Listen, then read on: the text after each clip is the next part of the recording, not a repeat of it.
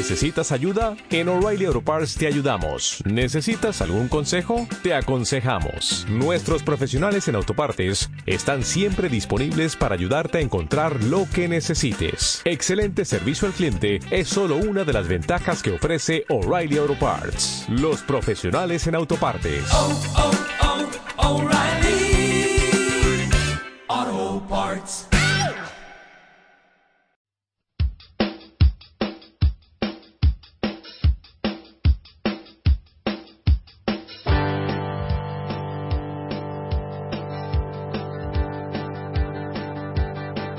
Muchos años han pasado ya. ¿Quién iba a decir que íbamos a durar? Cuarta temporada y Peña sigue igual. Y Juan enamorado de Vanderbar porque hoy algo me dice que y más fútbol 100. Sé que Garrobo no estará de acuerdo. Si hablo más del Arsenal que de su pueblo, pero Lean dice que Ozil juega solo, aunque Manu piensa que es un puto cono porque hoy algo me dice que es el más fútbol 100. Víctor habla del calcio como un Sara, y Sara mientras tanto prefiere otra apuesta. Gagoya si eso dormirá la siesta, pero esta noche no, esta noche no, esta noche algo me dice que es el IMAS Fútbol 100. Sí chicos, es el IMAS Fútbol 100.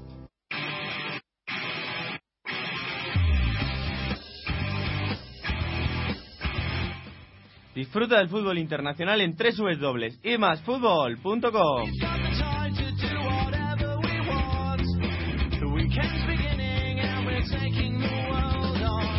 Cuarta semana de octubre, programa número 100. Bienvenidos al mejor fútbol internacional. Bienvenidos a IMAS Fútbol.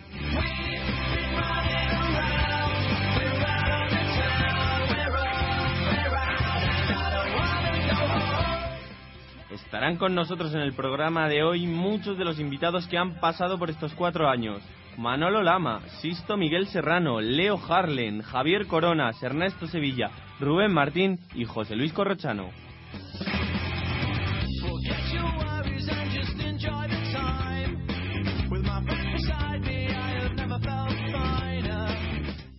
Estamos en las redes sociales, podéis dejarnos vuestros mensajes con dudas o preguntas en Facebook buscando y más fútbol con el símbolo más y en Twitter dejándonos una mención a arroba y más fútbol con el más en letras.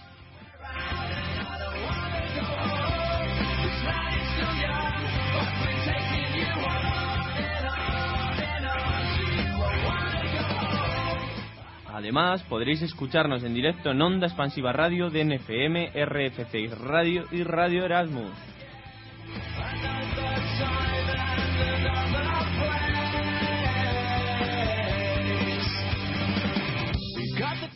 Hoy con el equipo formado por Francisco Garrobo desde Barcelona, Leandro Sánchez de Medina desde Salamanca, Manu González desde Madrid y Víctor Gómez desde Burgos.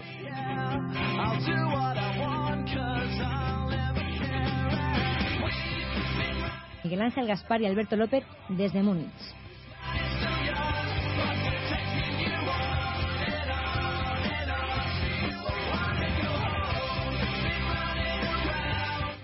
Sin olvidarnos de nuestros compañeros de DMFM, Jaime Bonail y David García.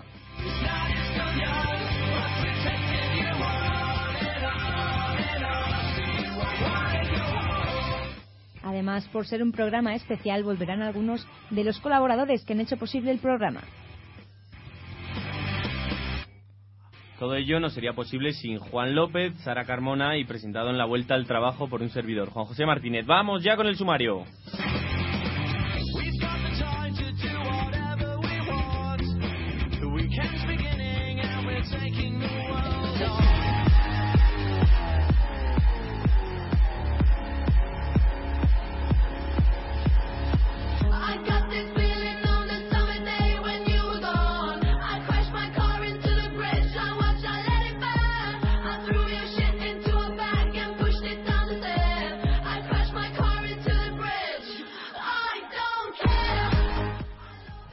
Premier League, el líder, el Arsenal, goleó al Norwich con el doblete de Osil. El segundo clasificado, el Chelsea, de José Mourinho, hizo lo propio ante el Cardiff por un aplastante 4 a 1. Y también comentaremos las victorias del City y del empate del Liverpool y el United.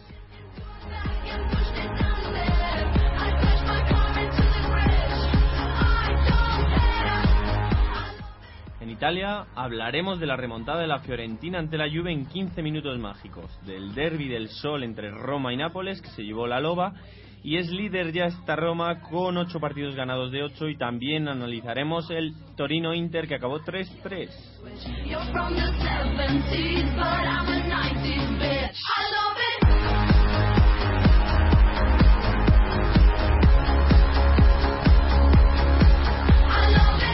En la Bundesliga ganaron los tres de arriba. El líder, el Bayern, goleó al Mainz por un contundente 4-1. El, Borussia de Dortmund ganó por la mínima al Hannover y también el Leverkusen es tercero eh, con la victoria sobre el Hoffenheim con ese gol no gol.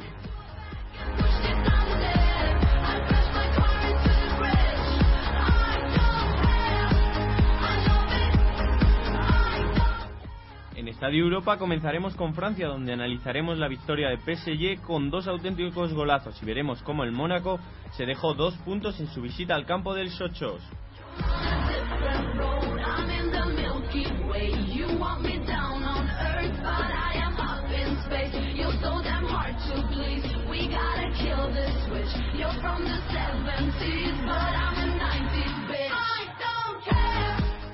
Volaremos hasta el país vecino donde celebró la taxa de Portugal y también visitaremos la Tierra del Frío donde el Zenit sigue imparable y acumula 11 partidos de liga invicto.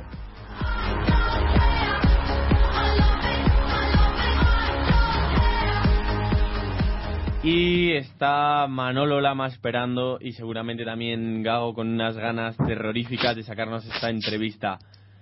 Gago, estás ahí, ¿verdad que sí? Muy buenas noches. Buenas noches, y qué, y qué decirte. Vamos a por esa entrevista, ¿verdad? Estás Manolo ya esperando. Dale, Peña.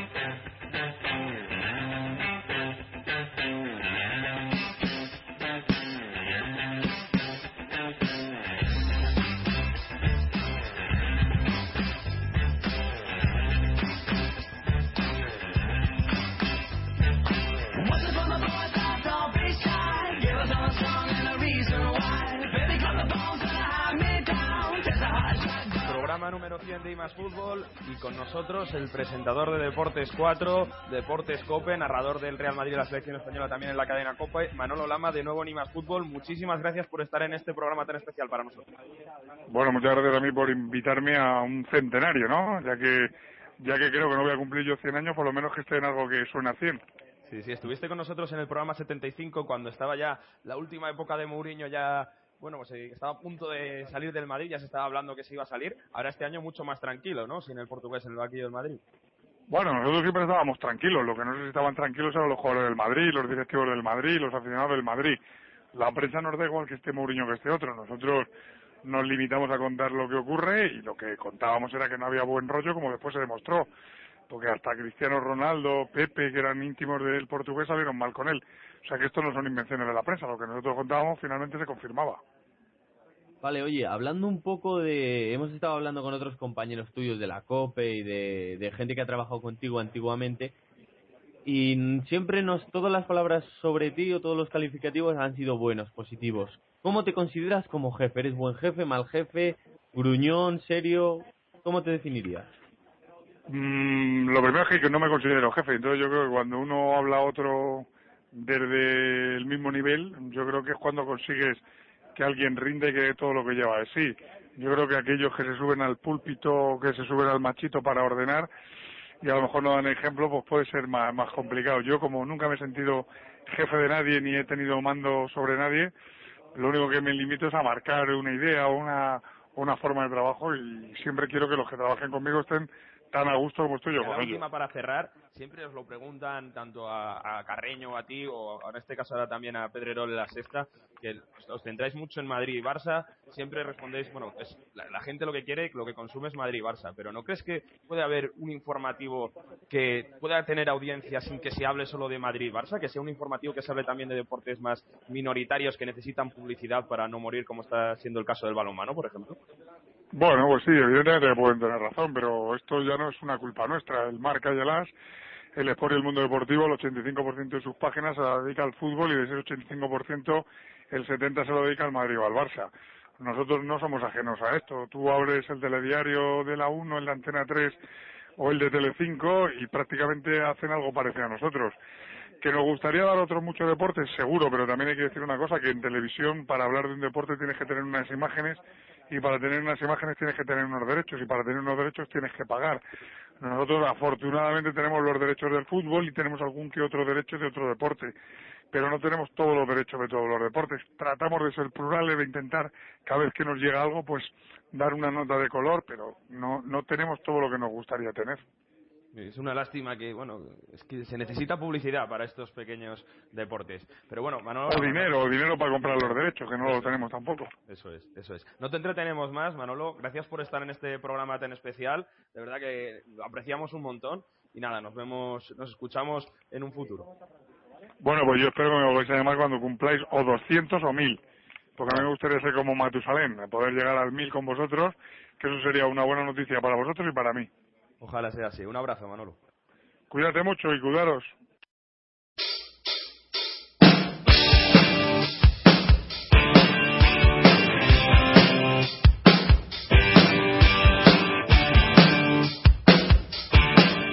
Bueno, ya estamos. Pedazo de entrevista, Manolo. Muchísimas gracias por esos minutos que nos has concedido y a ver si llegamos a esos mil programas, como él nos decía. Muy buenas noches, Sara. Ahora sí que me saludas, ¿no? Muy Ahora sí, noches. David, me dejas ya, ¿no? Saludar a la gente. Bueno, eso habrá que verlo. Vale. Bueno, bueno, de momento no me ha cerrado el micro. buenas noches, chicos. Muy buenas, Juan. Muy buenas noches. Muy buenas, Diego. Muy buenas, otra vez estoy aquí y nada, encantado de, de- de venir otra vez para acá. Eso es. Y muy buenas, David, que tampoco te habíamos saludado a ti ni nada. Vaya Muy buenas a personas todos. que somos. Y también tenemos unos cuantos fuera, ¿verdad? Está Leandro desde Salamanca. Muy buenas noches, Leandro. Hola, ¿qué tal? ¿Cómo estáis? También está Mario desde Perugia, aunque ya le habíamos saludado, le volvemos a saludar. Sí, desde Perugia o Turín, como quieras, pero O, aquí bueno, en Italia. Era la costumbre ya. Y tenemos a Jaime Bolnail, compañero de NFM. Muy buenas noches, Jaime. Muy buenas noches y gracias por invitarme a este número 100. Desde Madrid, ¿no? Tú nos llamas desde Madrid. Eso es. Vale. Y Manu también, si no me equivoco, Manu está por ahí. Sí, ¿qué tal? Buenas noches, Muy- también desde Madrid. sí, muy buenas y noches. felicidades, por cierto, ¿eh? Conste. Ahí, ahí. Vamos, el- vamos a empezar la tertulia de Yo me voy a la esquina a llorar. Ah, muy buena. Adiós, Garrobo. Viene Sara ya con la Champions, con todos los grupos, con todos los partidos. Y vamos a empezar por el grupo A, ¿no, Sara? Que nos traes ya todas las clasificaciones y todos los partidos. Vamos a empezar por la clasificación del grupo A en este programa 100. No podíamos dejar, como siempre, la tertulia de lado. Vamos a comenzar. En primer lugar, grupo A. La Champions League se encuentra el Shakhtar Donetsk con cuatro puntitos, al igual que el segundo, el Manchester United, con otros cuatro. Pasamos al tercer puesto en el que se encuentra el Bayer Leverkusen con tres y la Real con cero puntitos, chicos. ¿Qué, qué comentamos?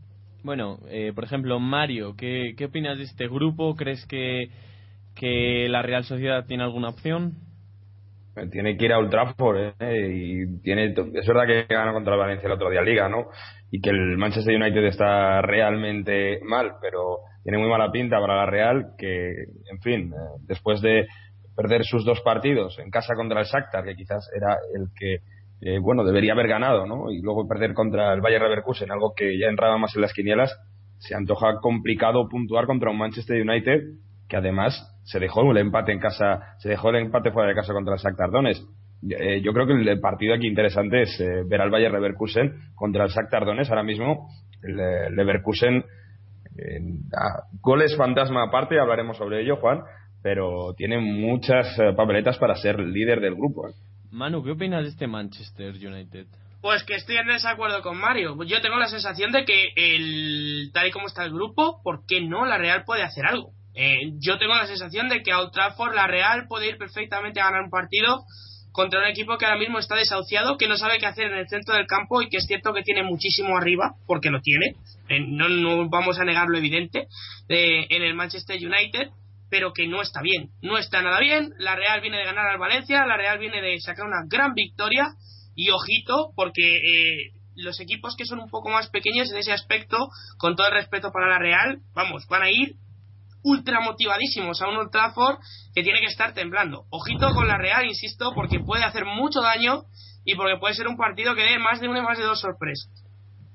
Y vamos ya con los resultados de este grupo, de la próxima jornada, no resultados. Bueno, esta, esta jornada, como bien hemos dicho, eh, la Real Sociedad va a Manchester a enfrentarse al Manchester United y el Bayer Leverkusen recibe en casa al Shakhtar Donetsk. Perfecto, chicos, vamos ya con el siguiente grupo, con el grupo B, esperando de la, esa sorpresa de, de la Real Sociedad, que igual, igual tiene lugar. Comenzamos con el grupo B. En primer lugar, el grupo del Real Madrid, primero con seis puntos. La Juventus, el segundo con dos puntos. Y el Covenant y el Galatasaray, tercer y cuarto lugar con un punto cada uno. Bueno, Garrobo, ¿qué opinas de este Copenhague y de este Galatasaray? ¿Crees que le pueden arrebatar ese segundo puesto a la Juventus? Hombre, más bien la Juventus lo podrá perder. Porque no, no, no sé, no se está viendo la, la Juve que se tendría que ver. Creo que, que la Juve y también el Copenhague están dejándole vía libre al Madrid para que mm, de aquí a un par de semanas tenga la clasificación en el bolsillo. Esto ya, me, ya le gustaría, ya le gustaría a la Juventus que esto fuera como el grupo A, ¿no? Donde todo se va a jugar hasta en el último puesto, ¿no? Mm, Ahora mismo yo creo que el Copenhague eh, porque no sé, o sea, me está dando buenas sensaciones y la Juventus no me las está dando. Ojito, también el Galatasaray, que como siempre digo, son muy complicados los equipos de este país, ¿no? Y no sé, es que este grupo creo que el segundo puesto va a estar muy disputado. Vale, Jaime, ¿crees que este Madrid se puede dejar algún punto de los 18? Hombre, yo creo que el Madrid si consigue la clasificación directa, que es lo que va a intentar conseguir, luego creo que se va a dejar llevar. ¿no? El Madrid tiene entre ceja y ceja conseguir 10 puntos y luego, pues bueno, dar entrada a las segundas espadas, ya sea Jesse, Morata y, y compañía. Pero bueno, yo creo que el Madrid algún, algún punto se dejará y si lo es, si lo hace será en la última jornada. La Juve, perdona Juanjo, la Juve que está realmente mal, perdió contra la Fiorentina en un estado de forma muy preocupante. El otro día jugó Llorente de titular con Tevez, algo a mí me pareció buena pareja la, la que hicieron los dos eh, delanteros de la Juve. Descansó Buchinis que jugará seguro en el Bernabéu, por tanto no esperéis ver a Llorente de titular el, el próximo, la próxima jornada de tres semanas, el próximo miércoles. Bueno, y tenemos también a otra compañera que hacía mucho ya que no venía, pero con estos 100 programas se ha querido acercar al estudio. Muy buenas, María Cachán, un saludo y bueno, cuéntanos que me ha dicho un pajarito que vas a estar mañana en ese partido Real Madrid-Juventus, ¿no? ¿Cuánto tiempo? Chicos, la verdad, bueno, primero ante todo enhorabuena en este programa número 100 y espero que sean muchísimos más junto a vosotros. Quiero recordar que es el miércoles 23, no mañana, pero puede ser que me confunda, pero... Miércoles, miércoles. Sí, el miércoles, el miércoles. Pues entonces sí, nada, que pues un regalito que ha caído por, por ser buena por ser buena chica. Muy bien. Así que allí me iré a ver al Real Juve. Claro, desde el corazón dividido, Mario. Italia o España, ¿dónde vamos? Eh, La Juve, ya os he dicho que está realmente mal. Será extraño que logre sacar algo del Bernabéu. Le van a caer chuzos de punta a la Juve. Eh, yo, yo no las tengo todas conmigo, ¿eh? Yo digo que siempre mucho respeto, las orejas bien afiladas, cuchillo entre dientes. Que ya sabéis lo que es la Juve. Yo opino una cosa, o sea, mm, Ya sabéis lo que es la será Juve una el Bernabéu. Champions será otra cosa, pero lo que viene, ya comentaréis luego en calcio que el partido que ha hecho este, este fin de semana la Fiorentina contra la Juve, vamos, yo ya he visto los golazos y han sido espectaculares y creo que nadie se iba a esperar que una Juve cayera así ante una Fiorentina. Bueno, Yo tuvo mucho que ver cosa. también el factor arbitral, ¿eh? No, pero, pero aparte del factor arbitral. Pero eh, cuatro goles hay un árbitro, no sé. Exacto. No, no, por, por, por el 2 a 1 y luego por. sí, yo, eh, el defensa está muy blanda la Juve. Ya lo pasó contra el Galatasaray y contra el Copenhague. Eh, bueno, contra el Copenhague fue más inoperencia ofensiva, pero defensivamente regaló dos goles contra un Galatasaray que tampoco es nada del otro mundo. Está el eh, propio Drogba y poco más. Y contra el Milan igual. A los 30 segundos recibió un gol. La defensa de tres no está funcionando para nada en la Juve. Vale, vamos No, ya no. al Juan. Cuéntanos qué partidos se enfrentan en este grupo Sí, en la siguiente como bien habéis dicho, el miércoles tenemos ese Real Madrid-Juventus y en Turquía tenemos el Galatasaray-Copenhague. Ambos partidos a las 9 menos cuarto. Sara, grupo C. El primer grupo en el que no tenemos eh, presencia española, comenzamos en primer lugar con el PSG con seis puntitos, en segundo y tercer puesto el Olympiacos y el Benfica con tres puntos cada uno y en cuarto lugar el, Ar- el Anderlecht con cero puntitos. Manu, ¿cómo crees que se va a resolver este grupo? ¿Crees que Olympiacos o Anderlecht pueden quitar esa segunda plaza a Benfica o no? A ver, yo mm, tengo la sensación de que el Benfica no está bien, mm, pero yo creo que es mejor que Olympiacos. Luego ya eh, Ah. es cierto que yo tengo la sensación de que sí, no está funcionando el Benfica, pero es un muy buen equipo de fútbol, ¿eh? No olvidemos, por ejemplo, sin ir más lejos, que eh, tiene, vamos, yo creo que el Benfica tiene realmente buenos jugadores. Es cierto que el, Olimpia, el Olympiacos lo que tiene sobre todo a su favor es el factor cancha, que ir a Grecia es una pesadilla. Pero mm, yo creo que por lo demás, aparte de que el PSG lo tiene hecho, se lo van a pelear hasta el final y que, y que la verdad es que el Anderlecht es un equipo blandito. O sea que probablemente lo tenga bastante complicado Olympiacos. Yo creo que en el, en el tú a tú, yo creo que es po- por poquito, pero para mí es mm, ligeramente superior el Benfica. Veremos a ver en qué queda este grupo. Próximos partidos, Juan. Sí, también el miércoles eh, el, el PSG va, va al campo del Anderlecht y el duelo directo por lo que parece ser la segunda plaza, el primero de los duelos será en, en Lisboa, Benfica, Olympiacos. Vamos con el siguiente grupo, chicos, con el grupo D. En primer lugar, el Bayern de Múnich con seis puntos. Con tres puntos en segundo y tercer lugar, el Manchester City y el CSK de Moscú. Y con cero puntos, como viene siendo habitual en el resto de, de grupos, el último equipo se queda sin puntos, el Victoria Pilsen en este caso. Eh, Juan, ¿cómo crees que se resolverá este grupo? Hablando del Bayern de Múnich, ¿crees que es líder absoluto? ¿Podíamos esperar que el CSK o el Manchester... Bueno, el Manchester sí, pero el CSK les rascase algún puntito o no? Visto el, el, el soberbio partido que hicieron en Manchester eh, la última jornada, eh, los de Guardiola parece que tienen más que asegurada la primera plaza de grupo, la verdad, salvo, salvo sorpresa catastrófica. eh, el Bayern será primero y el City seguramente sea segundo. Jaime, cuéntanos qué opinas de este City. ¿Crees que le puede arrebatar el primer puesto al Bayern? Mm, Bueno, difícil, difícil lo tiene, ¿no? Yo creo que hay que esperar a lo que pase en, en Rusia, en el infierno ruso, porque el Manchester City, recordamos que es un equipo que se está haciendo y creo que en la UEFA Champions League todavía está muy verde, ¿no? Vamos a ver qué, qué depara este enfrentamiento con el CSKA de Moscú, que a priori, pues bueno, va- van a saltar chispas. Vamos a, los próximos partidos a ver cómo Sí. quedan. También el miércoles eh, se van a jugar el Bayern de Múnich, Victoria Pilsen y el CSK de Moscú, Manchester City. Este, al ser en, en Rusia, en Moscú, se jugará a las 6 de la tarde. Perfecto, chicos, vamos ya con el grupo E. El reparto de puntos es exactamente igual que en los dos grupos anteriores, que en el C y en el D. En primer lugar está el Salque 04 con 6 puntos, con 3 puntos están en segundo lugar el Chelsea y en tercer lugar el Basilea y con 0 puntos sin haber sumado tantos a su marcador el Steaua de Bucarest en cuarto lugar.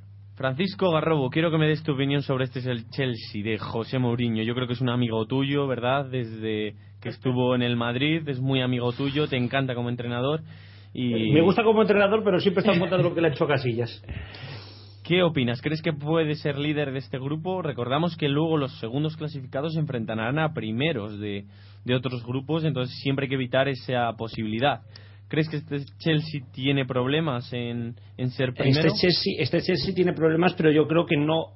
O sea, eh, el primer puesto, y más a tres puntos que está, lo tienen si. O sea, si quiere el Chelsea lo va a tener. El problema está que nos encontremos un Chelsea como el de la primera jornada de la Champions, ¿no? El Schalke yo lo veo muy bien, creo que va a ser segundo. Creo que no hay ninguna duda en que va a pasar a la siguiente ronda. Pero ya te digo, el primer puesto del Chelsea va a depender de ellos mismos. Son su principal rival.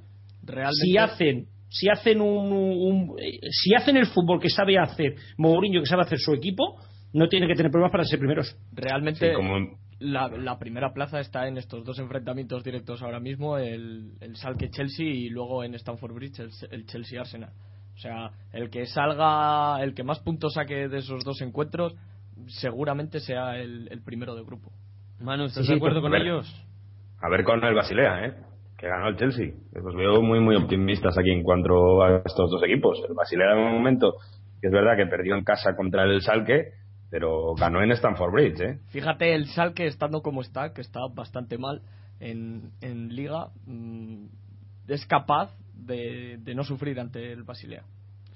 ¿Y cómo quedan? Cómo, ¿Qué partidos vienen a continuación en estos Pues grupos? ¿Quién se estos, enfrenta a quién? estos ya se jugarían el martes y tenemos el Esteagua de Bucarest Basilea por un lado y después el enfrentamiento directo entre el Salque y el Chelsea, el primero de los partidos en Alemania.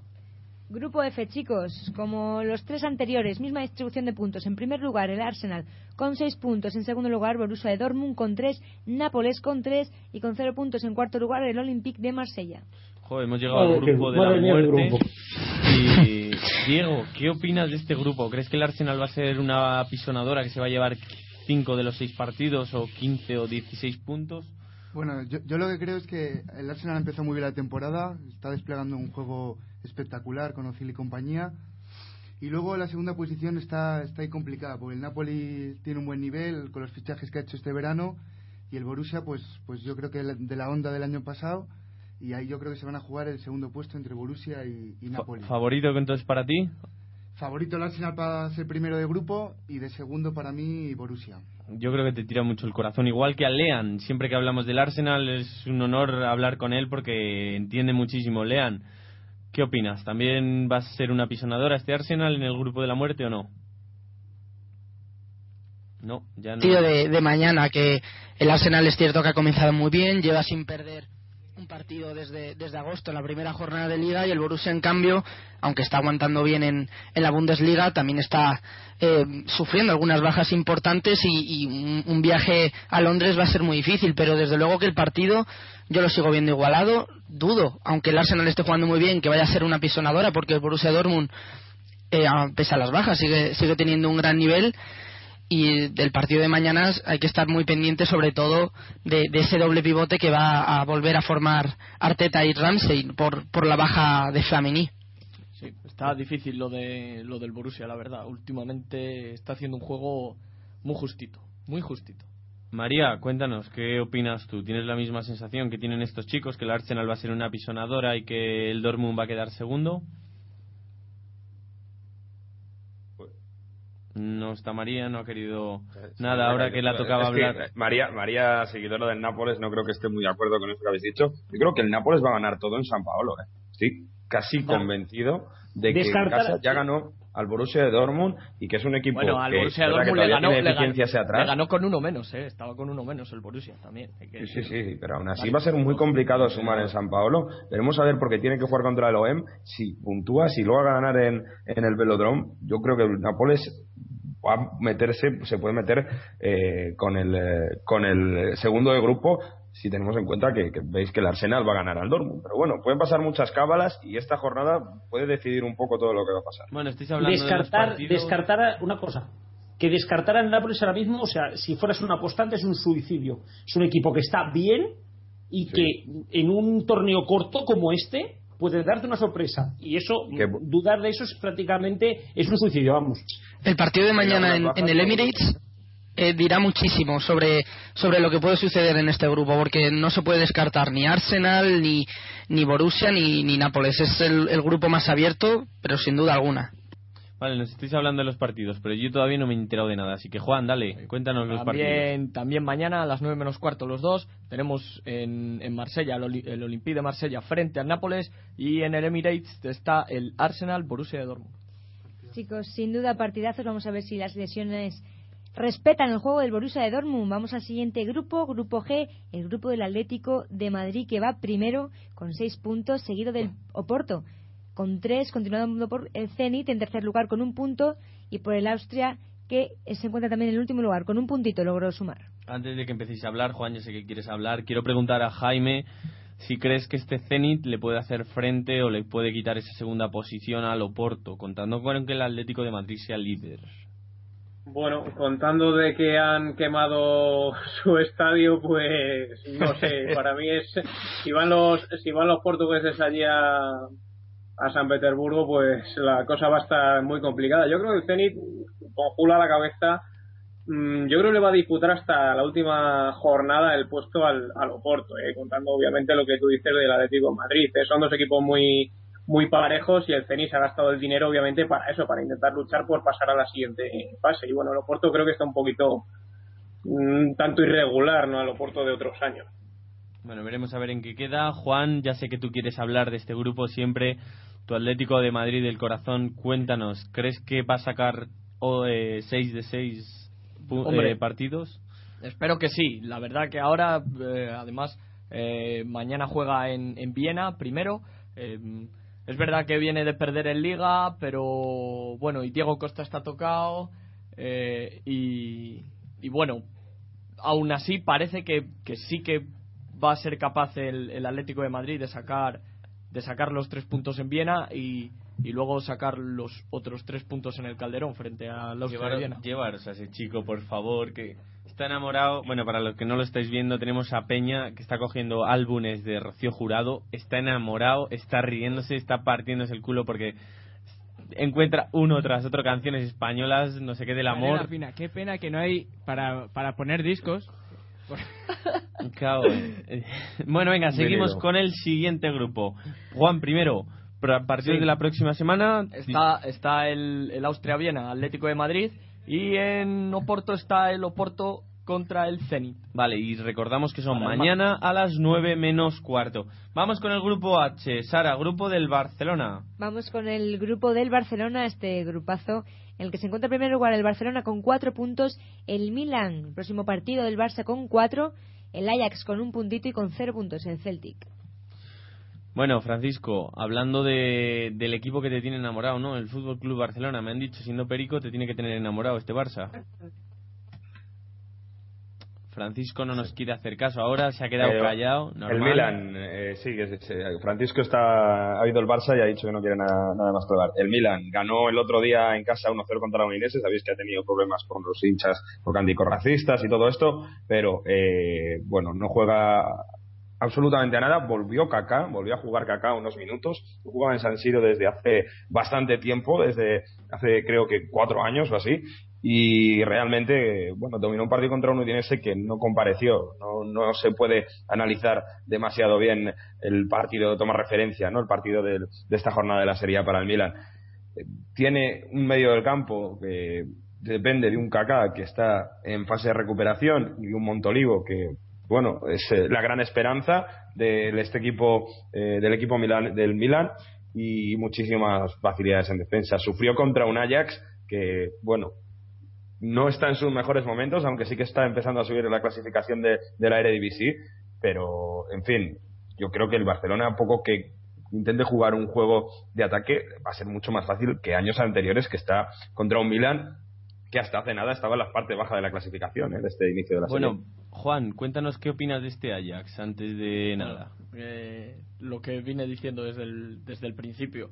Eh, perder a dos piezas clave eh, justo cuando ya habías empezado la, la Eredivisie y, y, perder a Christian Eriksen y a Toby Alderweireld, que eran dos piezas clave, uno en la defensa y el otro en el juego ofensivo del equipo, pues les ha dejado muy mermados.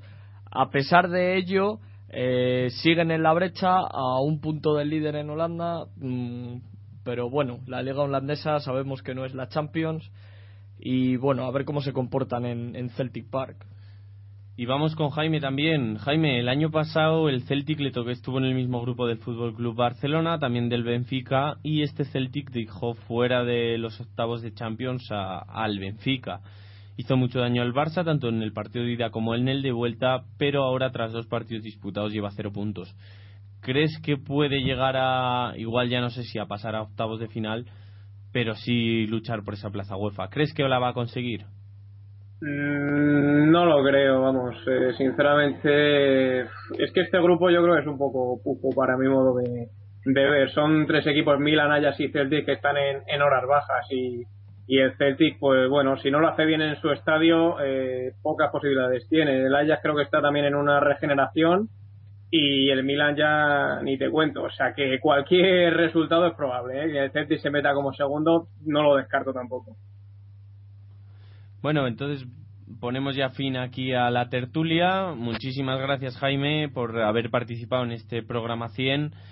Eh, me estaba despidiendo, pero nos queda que Juan nos cuente los partidos de la próxima semana. Ahora te despedimos, Jaime, un segundo. El, como bien hemos dicho, el Celtic recibe en su campo al Ajax y el Milan hará lo propio frente al Barcelona. Bueno, Ambos Jaime, partidos mañana. Eh, entonces, ya que sabemos los partidos, Jaime, un placer que hayas participado con nosotros y que sigas participando cuando quieras. ¿De acuerdo? Pues nada, un abrazo y a por otros 100 más. Hasta luego. Venga, chao. Vamos con la segunda entrevista. Tenemos una entrevista antes de pasar a Inglaterra, a la Premier League. Tenemos una entrevista con un crack del fútbol, uno de los mejores narradores, Miguel Sisto Serrano.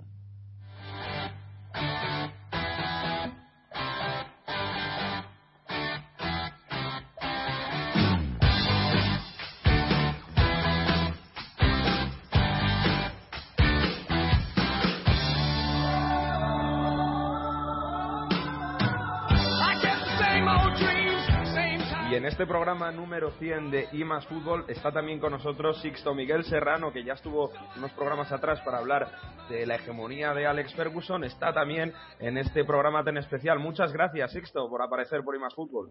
Gracias a vosotros, es un honor, es un placer para mí estar eh, otra vez en IMA Fútbol. Un honor para mí, muchas gracias. Juanjo, creo que tenías alguna pregunta por ahí. Bueno, sí, ya sabéis que hemos cumplido 100 programas, este es nuestro programa 100. Eh, ¿qué, nos Enhorabuena, compañeros. ¿Qué nos recomiendas de aquí hacia adelante? Una vez que ya hemos pasado lo más difícil, que es iniciar y un poquito instaurarnos aquí, ¿qué nos recomendarías de aquí al futuro? Pues eh, os daría un consejo, pero no os hace falta porque por lo que yo he hablado con vosotros ya lo tenéis. Y es la pasión, la pasión por el fútbol, la pasión por vuestro trabajo, la pasión por hacer bien las cosas. Eso, por lo que yo he, he hablado con vosotros, ya lo tenéis en vuestro ADN, con lo cual simplemente ser vosotros mismos y seguir disfrutando de vuestro trabajo, que en este caso también es vuestra vocación. Es una gran suerte, ¿no? El unir el fútbol, el unir la, los medios de comunicación, os gustan las dos cosas, así que seguir en la misma línea de, de disfrutar con vuestro trabajo y de disfrutar del fútbol en este magnífico programa que es I más Fútbol y del que yo me siento muy muy honrado y muy muy contento y muy feliz de, de haber participado en dos ocasiones. Pues muchas gracias, Sixto. Lo último, un pronóstico para esta Premier League.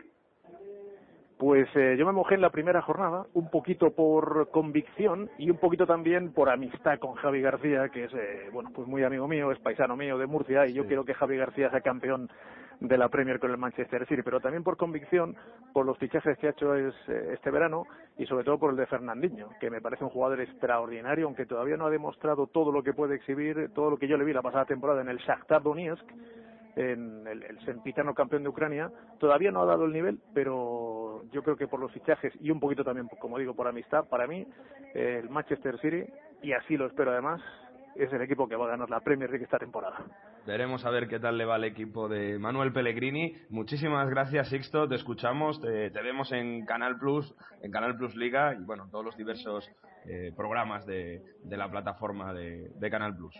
Muchas gracias a vosotros, eh, felicidades por esos 100 programas eh, y que haya no 100, sino un millón más. Ojalá, muchísimas gracias. Un abrazo, Sixto. Un abrazo.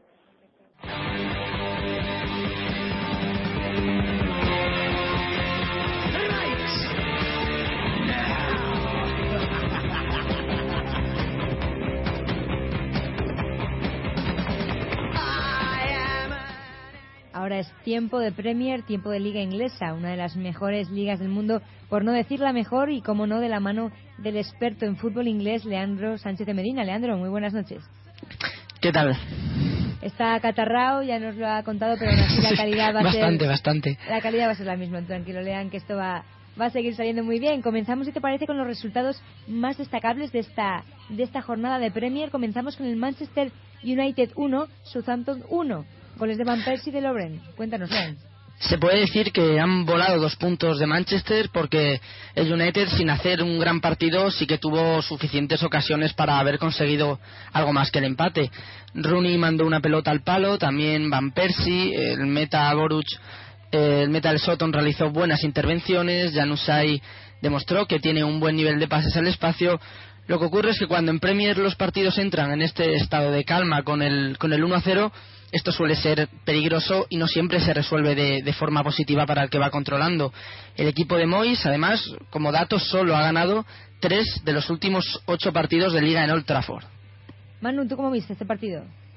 Uh, da la sensación de que está bastante perdido el United, ¿eh? Eh, no, ya no al respecto de lo que es el, lo que fue el partido, que estos partidos eran los que normalmente el Manchester United solía ganar por convicción, por ganas, por esfuerzo, por lo que fuere, incluso por flor, era lo que tenía Ferguson en muchos aspectos, sino porque no tiene un patrón de juego, de, de juego definido, eh, porque el mejor del equipo ahora mismo es Januza, que que para mí eso es un problema porque es un recién llegado, es un muy buen futbolista, es, es, una sorpresa y es obvio que es positivo, pero que sea él es un problema y porque yo sigo insistiendo que el centro del campo del Manchester United es para verlo, ¿eh?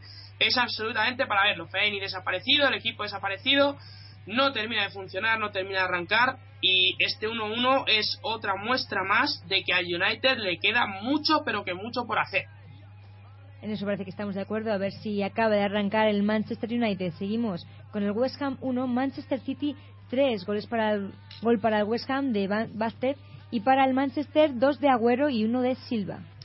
Primera victoria para el Manchester City fuera de casa, cimentada sobre todo en el gran partido del Kun, que sigue en estado de gracia y en su conexión con Negredo. Un entendimiento que con el paso de las jornadas se va haciendo bastante evidente. Los de Pellegrini fueron muy superiores en el primer tiempo, como dice Sixto, eh, es uno de los favoritos para, para ganar la liga y si sigue jugando como por ejemplo lo hizo en el primer tiempo en Upton Park, es muy probable que lo consiga y, sobre todo también en, en, ataque posicional, mientras que los Hammers crearon mucho más peligro en el segundo tiempo, cuando se, el partido se descolocó, fue un partido de muchas más transiciones, incluso un, un encuentro en el que pudo, en el que pudo empatar el partido. Perfecto, chicos. Pasamos al siguiente. Arsenal 4, contundente victoria contra el Norwich City con un golito solo. Para el Arsenal marcaron dos Osil, uno Wilsker y para el Norwich solo marcó Hawson. Fue un partido en el que en la mayoría del mismo el Arsenal se mostró superior, quizás salvo en los últimos minutos de la primera mitad y los primeros de la segunda en los que el equipo el equipo canario eh, dio mucha más presión al partido y lo equilibró. Los ganes recuperaban rápido el balón, dominaban en campo rival, empleaban una presión alta y, y, solo tras la salida de, de Flamini cedieron más espacios para un Leroy Fer muy que hizo un, una muy buena actuación y, y, para por supuesto el Norwich. Bueno. Si Otsil marca un gol de cabeza, algo va bien en el Arsenal. Eh, yo tengo la sensación además de que eh, la asociación Wilser, eh, Arteta, Cazorla, Otsil es una barbaridad. Sin ir más lejos, el primer gol, yo creo que es uno de los goles de la, de, del año, sin ir más lejos. A cinco toques, espectacular. Impresionante, y, sí, sí. Pero es impresionante. Y un Giroud que, que es un delantero con una calidad técnica pero de, de, lo, de lo mejorcito que hay en Europa en cuanto a delantero, no solo como delantero, sino como ese jugador como que asistente. Se asocia, sí, sí, es uh -huh. fantástico, es un jugador fantástico. No es un jugador que marque muchos goles, y yo sigo insistiendo que al Arsenal le va a seguir faltando eso, eh, porque marcan mucho ahora los centrocampistas, sin ir más lejos, mirar cómo está Ramsey, pero es un futbolista que, que para este equipo, para este Arsenal, le van a ir de maravilla, por lo que tiene detrás, por cómo se va a asociar y porque si sigue funcionando así eh, y básicamente sigue centrando mucho en sus, en sus, futbolistas del centro del campo eh, el tema de, de marcar goles, eh, va a ser un, un, equipo muy, muy, muy, muy, pero que muy duro como ya está demostrando de ganar. Perfecto chicos, vamos con el siguiente resultado, Newcastle 2, Liverpool 2. Para el Newcastle marcaron Caballé y Dument y para el Liverpool Gerard y Starrich. Un resultado que hace que el equipo de Brendan Rodgers pierda el liderato, como digo, al empatar un duelo igualado hasta el penalti y expulsión de Envigua por parte de, del Newcastle. Un medio campo del Liverpool que no se imponía y su defensa de tres tampoco cerraba demasiados espacios. Desde luego, el primer gol del Newcastle, obra de Cabaí, da buena eh, muestra de ello, ¿no? Incluso con 10 futbolistas, el Newcastle volvió a ponerse por delante, aunque los Reds eh, fueron directos a por el gol e incluso fueron mejores que su rival en el segundo tiempo. Starrich desaparecido, Liverpool peor. Esto es el arge de la fisis, es la suma, la respuesta al, a lo que fue el partido. Eh, en general, sobre todo, ver la desaparición de Starrich y el nivel de Suárez. Eh, impresionante. O sea, es un futbolista que tiene absolutamente de todo. Pasa igual, es un jugador que se asocia francamente bien, pero que te empieza una jugada, te la termina y encima este tiene gol. Para colmo de males. El Newcastle es un equipo eh, que funciona a ratitos y al Liverpool yo creo que le faltó, le faltó y que, y que lo buscó sobre todo en el segundo tiempo, pero que en la primera parte supo maniatarlo muy bien el Newcastle. ¿eh? Eh, vamos a ver lo que ocurre. Yo sigo pensando que a este Liverpool le faltan ciertas cosas, ciertos mimbres, sobre todo en cuanto a la defensa, porque, porque no, no es un equipo, no es un equipo del todo fiable. Mira que ha fichado no también para mí lo de Touré, pero sí lo de Sacó, lo de Mamadou Sacó, y sin embargo sigue siendo un equipo que, que desvaría un poquito en defensa a veces. Perfecto, chicos. Gran síntesis de estos partidos. Lean, cuéntanos el resto de resultados. Chelsea 4, Cardiff City 1 con doblete de Hazard, goles de Toy y Oscar para el Chelsea y de Mats para el Cardiff, Aston Villa 0, Tottenham 2, Stoke 0, West Bromwich 0, Swansea 4, Sunderland 0, Everton 2, Hull City 1 y Crystal Palace 1, Fulham 4. La clasificación, lean cómo queda. El Arsenal se pone líder en solitario con 19 puntos, segundo el Chelsea con 17, los mismos puntos que el Liverpool tercero, el Manchester City escala hasta la cuarta posición con 16 puntos y el Tottenham se sitúa quinto también con 16 puntos. Y en descenso, ante penúltimo está el Norwich, penúltimo el Crystal Palace y el último el Sunderland. Perfecto, chicos, hasta aquí la Premier, pero ahora llega otra de las sorpresas de este programa número 100 y es la entrevista a uno de nuestros humoristas más internacionales, Leo Harlem, allá vamos.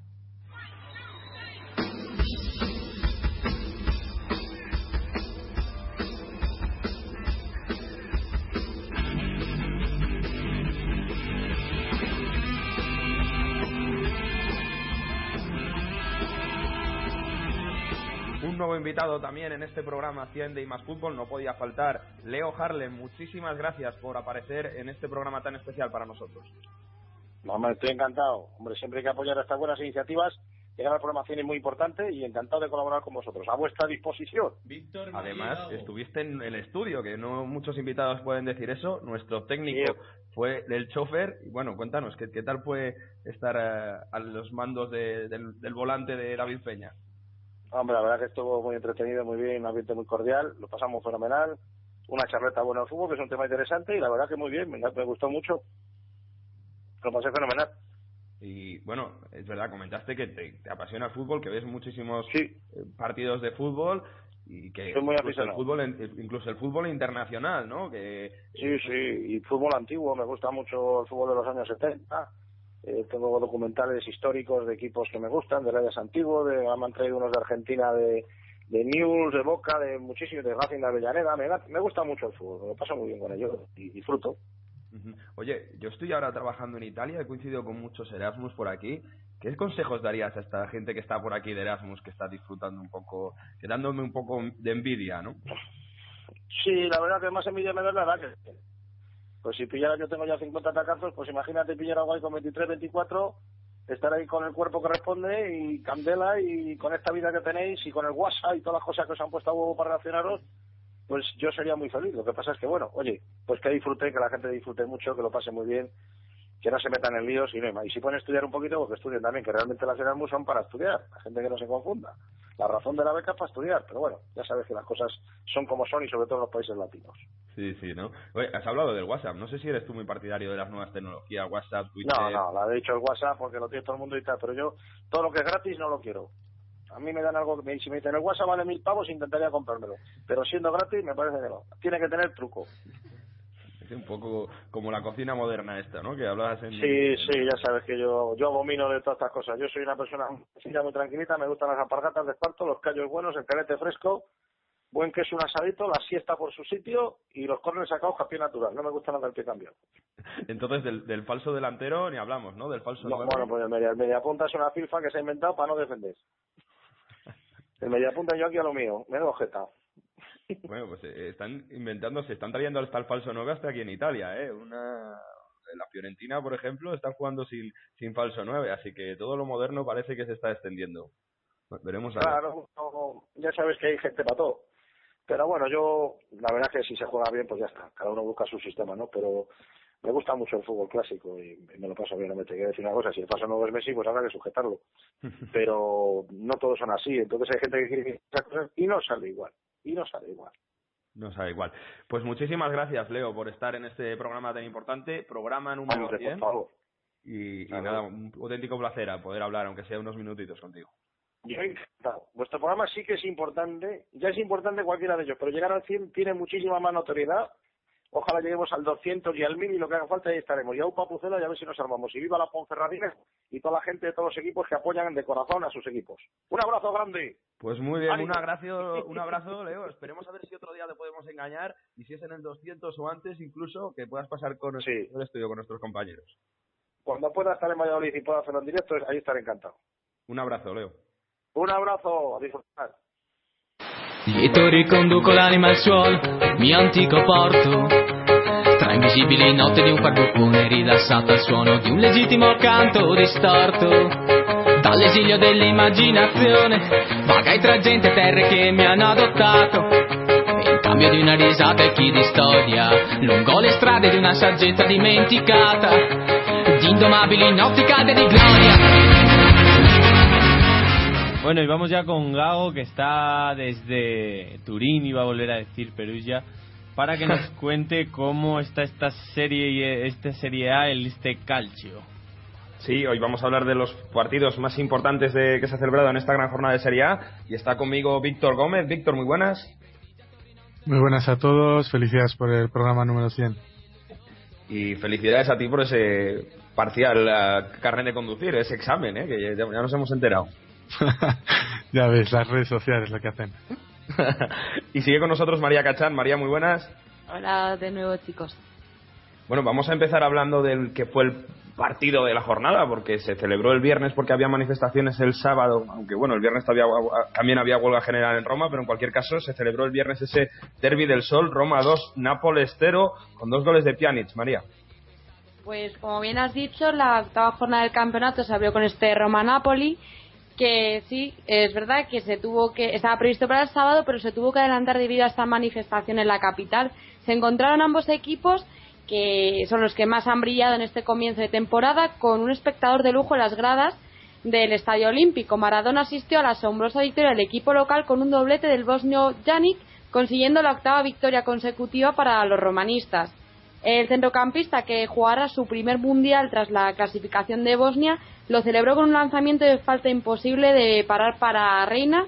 Y bueno, un penalti de Canavaro con roja incluida supuso el segundo de la Roma, también segundo tanto para este jugador que cerró el partido con ese 2 a 0. Por otra parte, Pandev también tuvo una clarísima ocasión de, eh, de marcarle a su ex compañero de Santis, al que aún no le han encajado ni un solo gol en lo que llevamos de temporada. Por otra parte, la Roma sigue con el liderato a 24 puntos, mientras que el Napoli ocupa la segunda posición con 19 tras la victoria de la Fiorentina eh, ante la Juventus.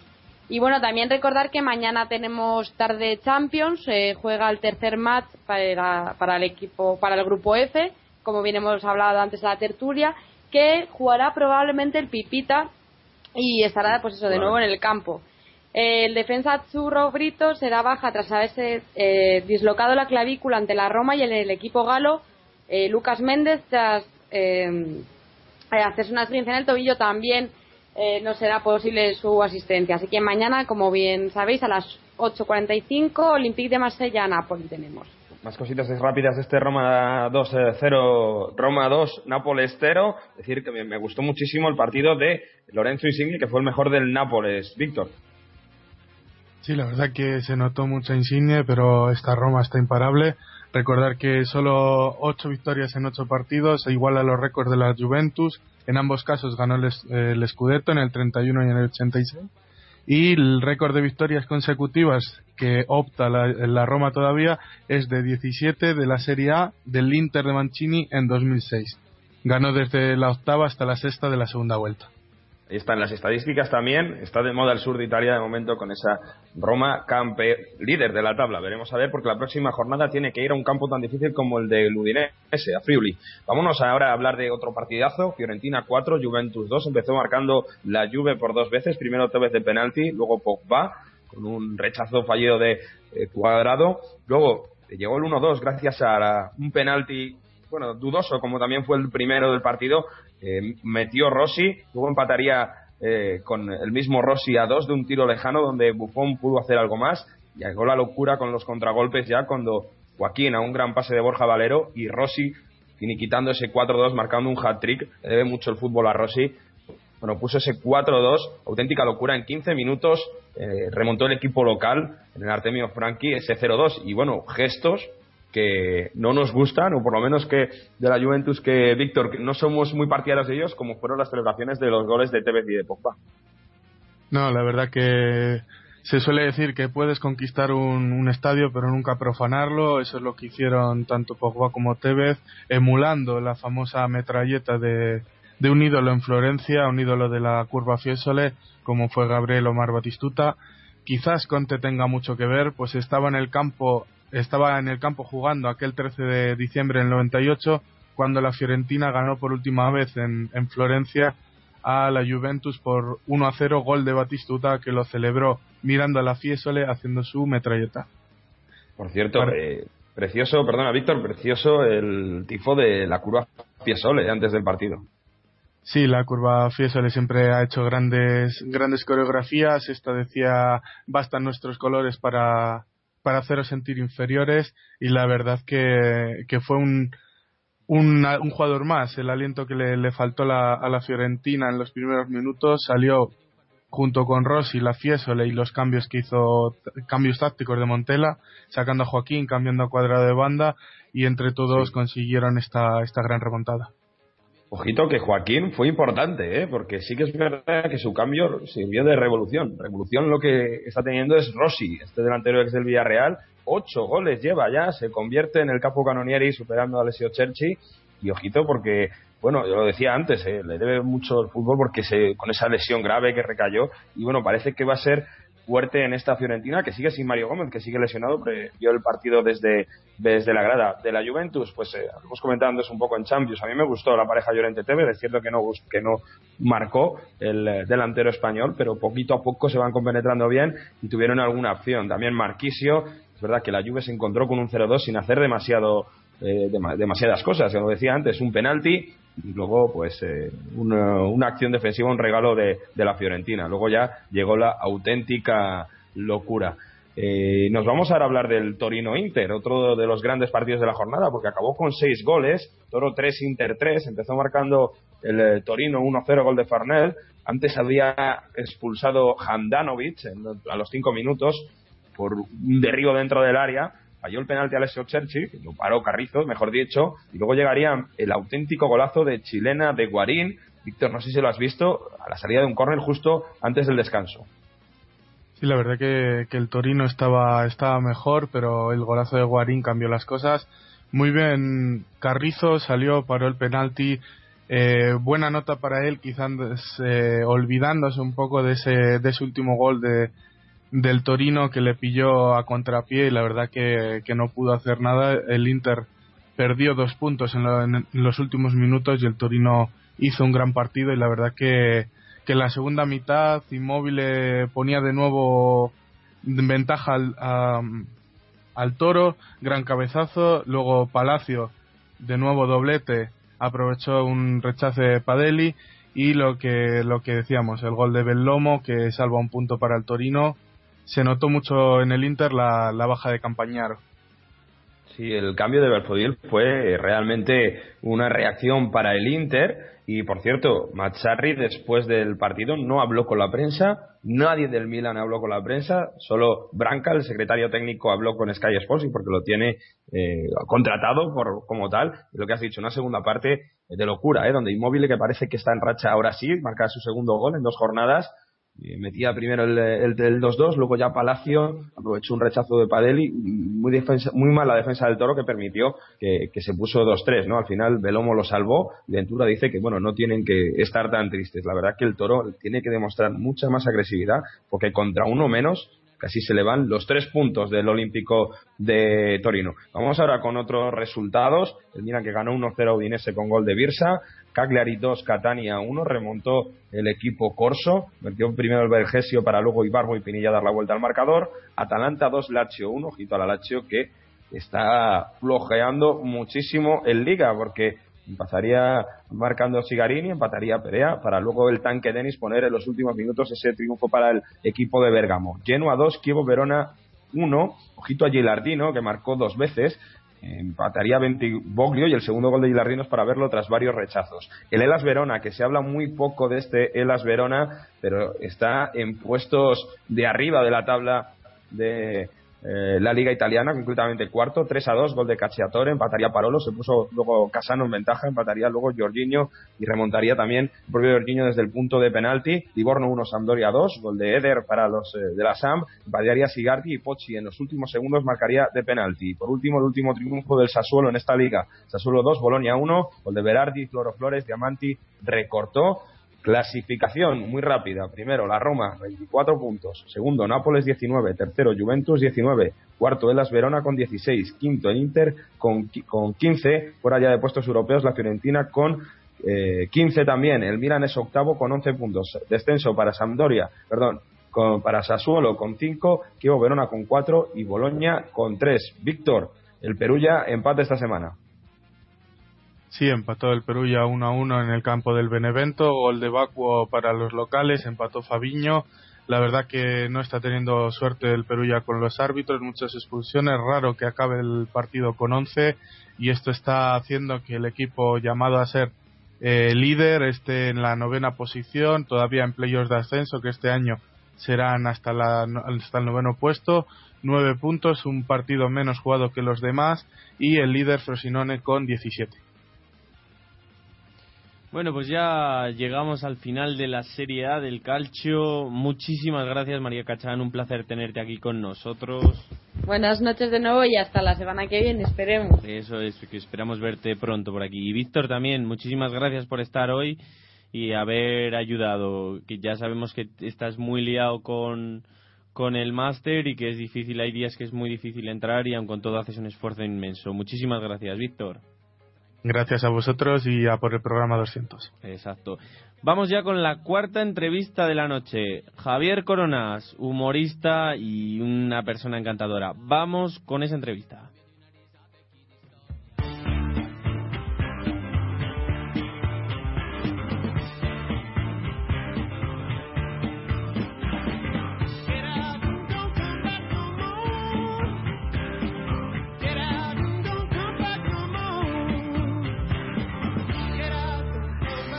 Faltar en nuestro programa 100, en esta edición centenaria de Imas Fútbol, Javier Coronas, de, presentador de Ilustres, de Lustres Ignorantes, entre otros programas, en Canal Plus. Muchísimas gracias por estar con nosotros en esta fecha tan especial, Javier. Hola chicos, ¿qué tal? ¿Cómo estáis? ¿Estáis nerviosos? Sí, la verdad que un poco sí, porque cumplimos 100 programas, como digo, en nuestra cuarta temporada. Ilustres Ignorantes ha comenzado la quinta, Javi, bueno, eh, hemos, hemos copiado un poco para engañar a nuestros jefes para poder seguir en antena, ¿no? Porque vosotros también, para permanecer en antena, imagino que, que es complicado. Bueno, nosotros para seguir en antena lo que hemos hecho ha sido engañar a nuestros jefes igual que hacéis vosotros. Nosotros cumplimos 100 programas eh, dentro de un mes y medio o una cosa así. Estamos grabando ya el 96 y aunque nosotros hacemos menos programas al mes que vosotros, pero también es un lujazo cumplir 100 programas y todo lo que sea cumplir es una fecha muy buena. Y todo lo que sea engañar a los jefes es lo que hay que hacer. Y bueno, eh, hay que añadir que además esos programas, lo que decíamos la otra vez, ¿no? La gira de teatro, que si contáis esas giras, seguro que suman mucho más de 100 programas. Sí, lo que pasa es que las giras de teatro son otro código, porque el programa dura 24 minutos y en la gira de teatro estamos casi dos horas y Mm. son como dos formatos diferentes, ¿no? Y la gira de teatro pues es para gente que viene al teatro y se gasta sus eurillos y ve una cosa particular y especial y única porque la cambiamos en cada en cada actuación. Como no hay guion, pues no tenemos que inventar las cosas en cada programa. pero son dos cosas como muy diferentes. Ya eh, hacer teatro tiene mucho mérito y, y llenar teatros, pero claro, en una televisión que te quieran durante tanto tiempo, casi tiene hasta más mérito por, por fidelidad, ¿no? Una, una televisión o una radio, me da igual. Javi, esto ya sabes que es un programa de fútbol. Eh, ¿Para cuándo podríamos ver a Javier Coronas como presidente de un club de fútbol? Eh, pues sois jóvenes, porque vosotros sois jóvenes eh, por vuestra voz con el tono agudo, pero no me vais a ver nunca, porque para ser presidente de un club de fútbol hay que tener mucho dinero y querer ganar mucho dinero. Entonces, yo, si hiciera memoria, no conozco a ningún presidente de fútbol que sea humorista, que sea albañil, que sea que trabaje en una gasolinera. La mayoría son constructores. Entonces, yo creo que no voy a hacerlo nunca. Otra cosa sí es que voy a criticar mucho a los presidentes de los clubes de fútbol. Siempre tiene que haber un primer presidente humorista. No estaría para nada mal ser, ser el primero, oye. Sí, pero el fútbol es muy talibán, niño. O sea, ya sabes tú que el fútbol no entiende de humor. No se puede hacer broma ni con el fútbol. Eh, tú haces una broma de un equipo de fútbol y que tienes una región entera contra ti. El fútbol es tan radical como la iglesia. Entonces, un presidente que fuera humorista, que los hay ya, lo que pasa es que van camuflados como constructores, ¿no? Pero bueno, un presidente que vende a Phil eh, es humorista. Eh, hay muchos, pero bueno, eh, no se identifican como tal. El tema está en, ver el humor que ellos quieren mostrar, que es lo difícil. Bueno, es verdad que el fútbol no entiende de humor, pero sí que es recurrente en algunos monólogos, en algunos programas. De hecho, hicisteis uno de fútbol. Bueno, cosas como, por ejemplo, Messi que no se sabe poner un peto, es humor recurrente, ¿no? En los humoristas. Sí, o que no sabe, cuando juegan partidos de ida y vuelta, no sabe muy bien cómo va el cómputo de los goles a favor y en contra y el doble valor de los goles y todo eso. Sí, Pero ¿no? bueno, eso es que Messi tiene un apartado especial, ya no es el presidente, es que Messi es muy gracioso. como como Messi- Sergio Ramos, ¿eh? Para que haya Sí, para o como o como Iniesta, Calice para todos, hay jugadores que son muy graciosos, que te, que te dan pistas para poder hacer humor. Bueno, pues lo, vamos a dejar aquí, Javier. Muchísimas gracias por estar estos minutitos con nosotros en este programa tan especial. Esperemos que Ilustres Ignorantes siga creciendo, siga sumando muchos más programas, muchas más ediciones y nada, te seguimos de cerca. Muchas gracias, niños. Os dar la enhorabuena, que yo sé lo que cuesta estar en una emisora desde los principios y hacer 100 programas con el moco de pavo, que tenéis mucho mérito, que sois muy insistentes y que los que estamos con vosotros es porque os lo habéis currado y os lo merecéis. Y eso es muy de agradar. Entonces, que sigáis currando todo lo que podáis y al final esta vida consiste en estafar, en pasárselo bien y en trabajar en lo que te le gusta y vosotros lo hacéis y lo hacéis muy bien. Así que deseo toda la mayor suerte del mundo, ¿vale? Muchísimas gracias por tus palabras, Javier. Un abrazo muy fuerte. Nada. Y no os olvidéis de tomar siempre el vermú, que eso es lo que hace una persona que esté equilibrada, ¿vale? vale, de acuerdo. Hasta la próxima. Una- un abrazo y mucha suerte y a vosotros 100.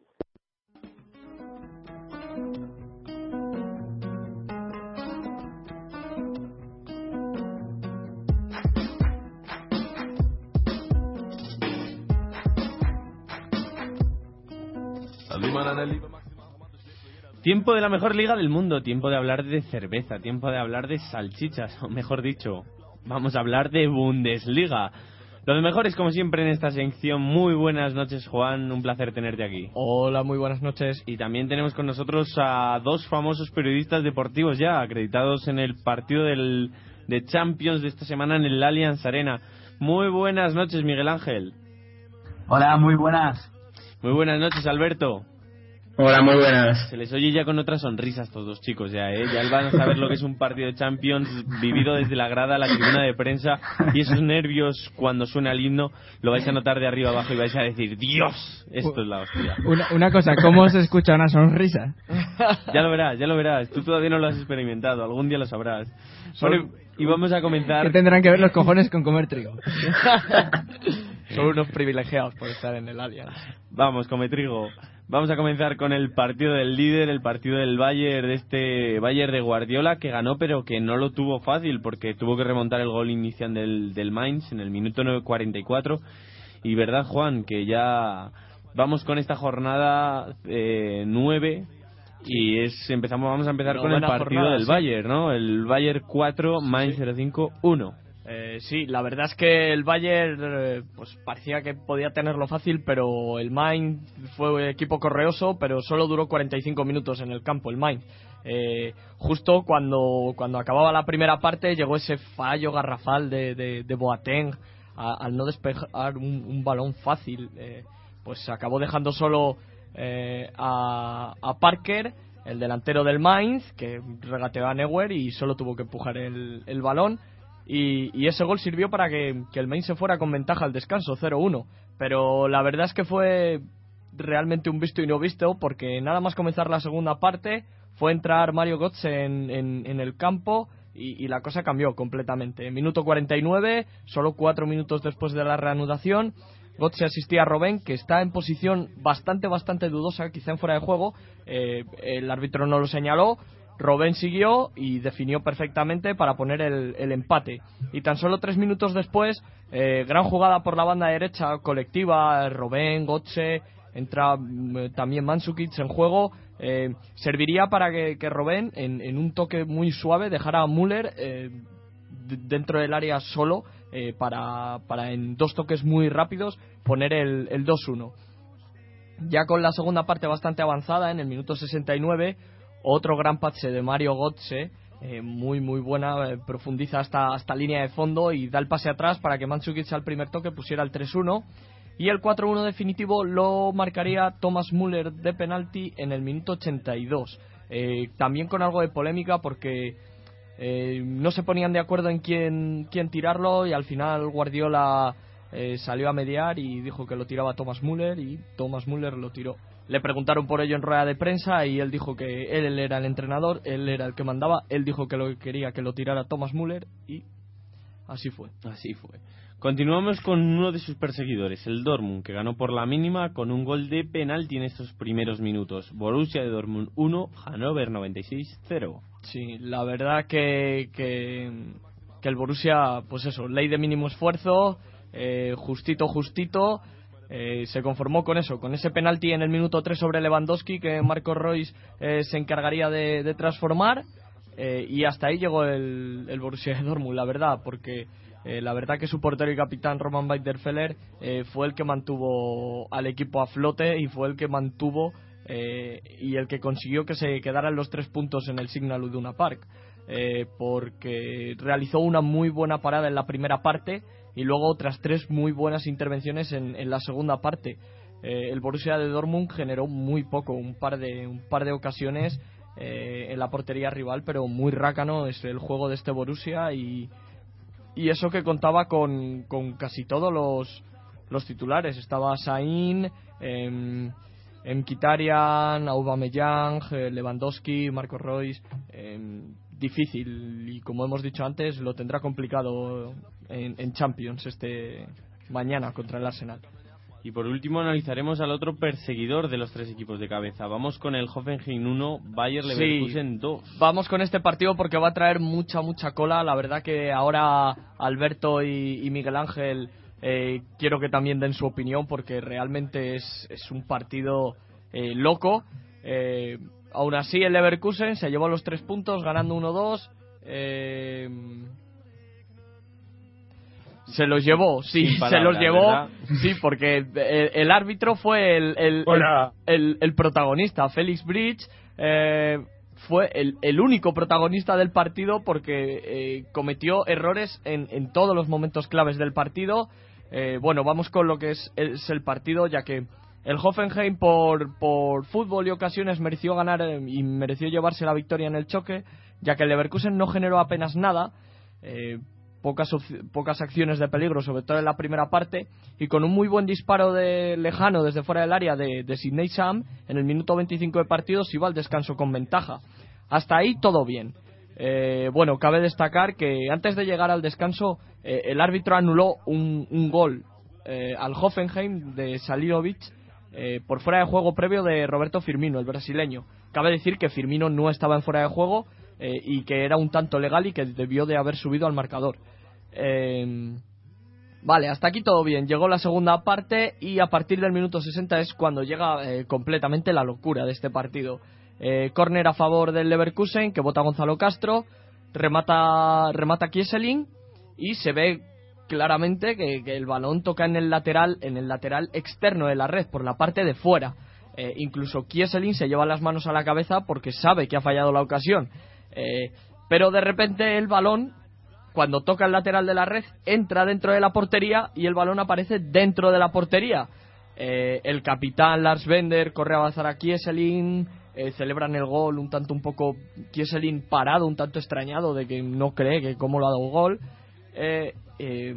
Minutos después, los, jugadores del Hoffenheim ven que el árbitro ha pitado gol, eh, ni se extraña ni nada, cogen el balón, van hacia el medio del campo, nadie se, se, acerca a, protestar al árbitro, pero antes de sacar de medio eh, empieza el jaleo, eh, se acercan al árbitro, le dicen que la red está rota y bueno, sí, arreglan la red en ese momento y, bueno, pero el, el, el, gol siguió subiendo al marcador.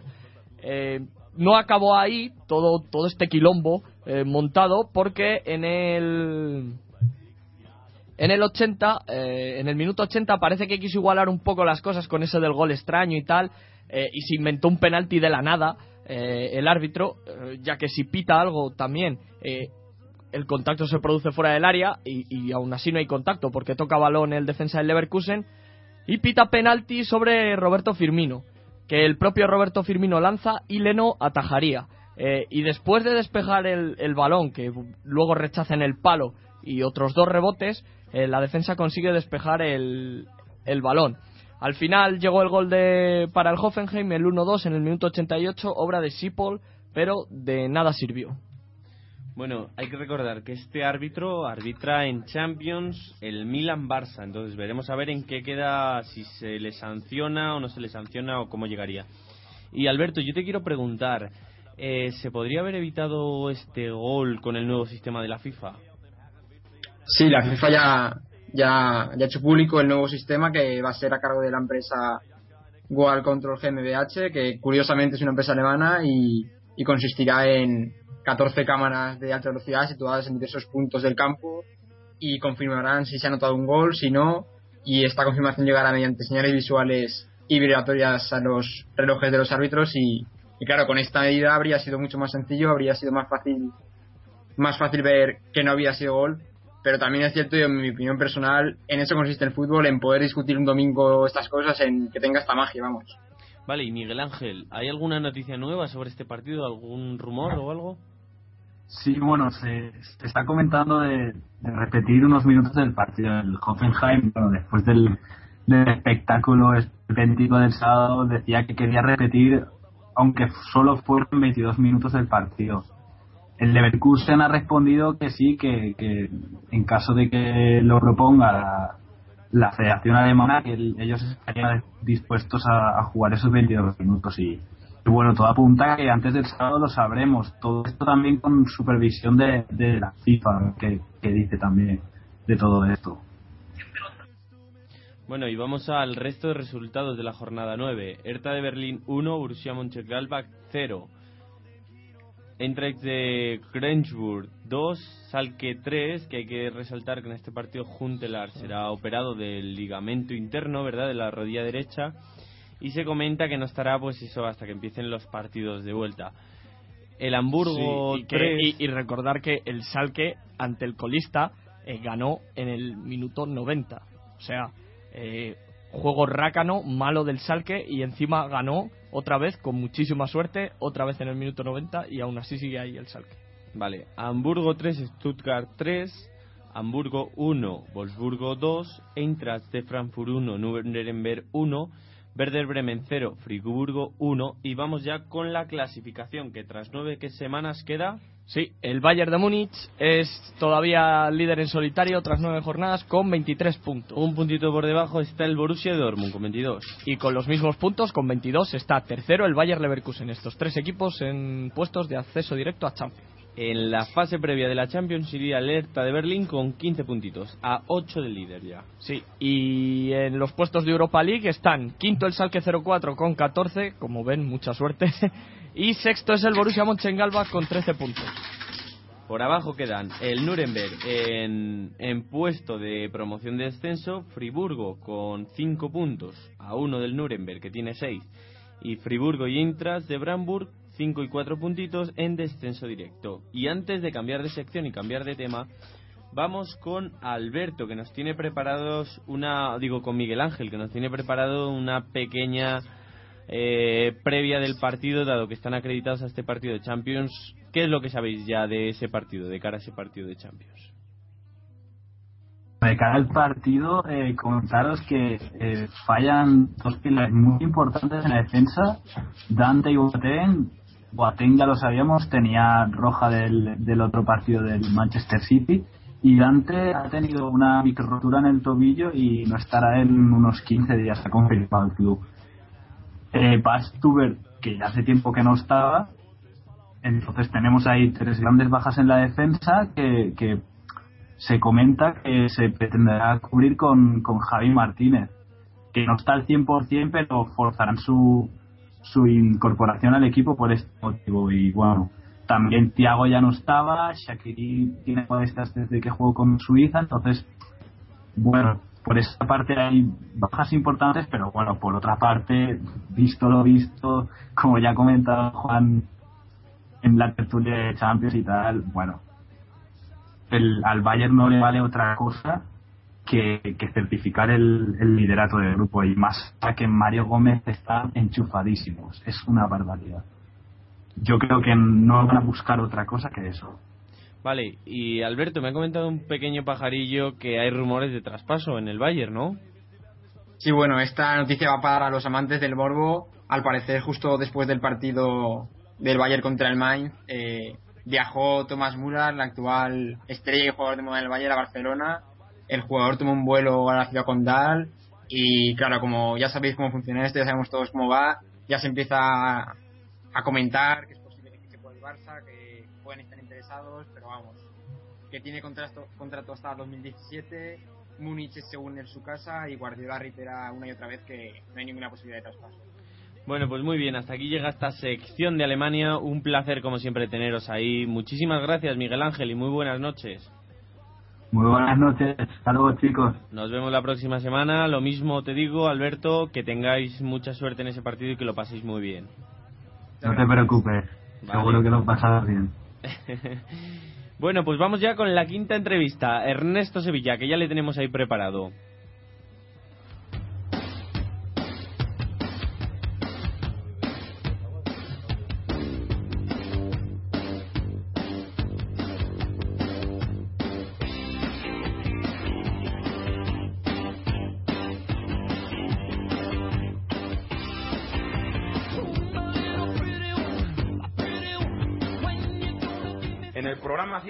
Está con nosotros Ernesto Sevilla. Muchísimas gracias por aparecer en este aniversario, Ernesto. De nada, un placer estar con vosotros. Bueno, la última vez que estuviste con nosotros ya dijiste, dejaste claro que no te gusta nada el fútbol y que no hacías nada de deporte. Esto sigue igual, imagino.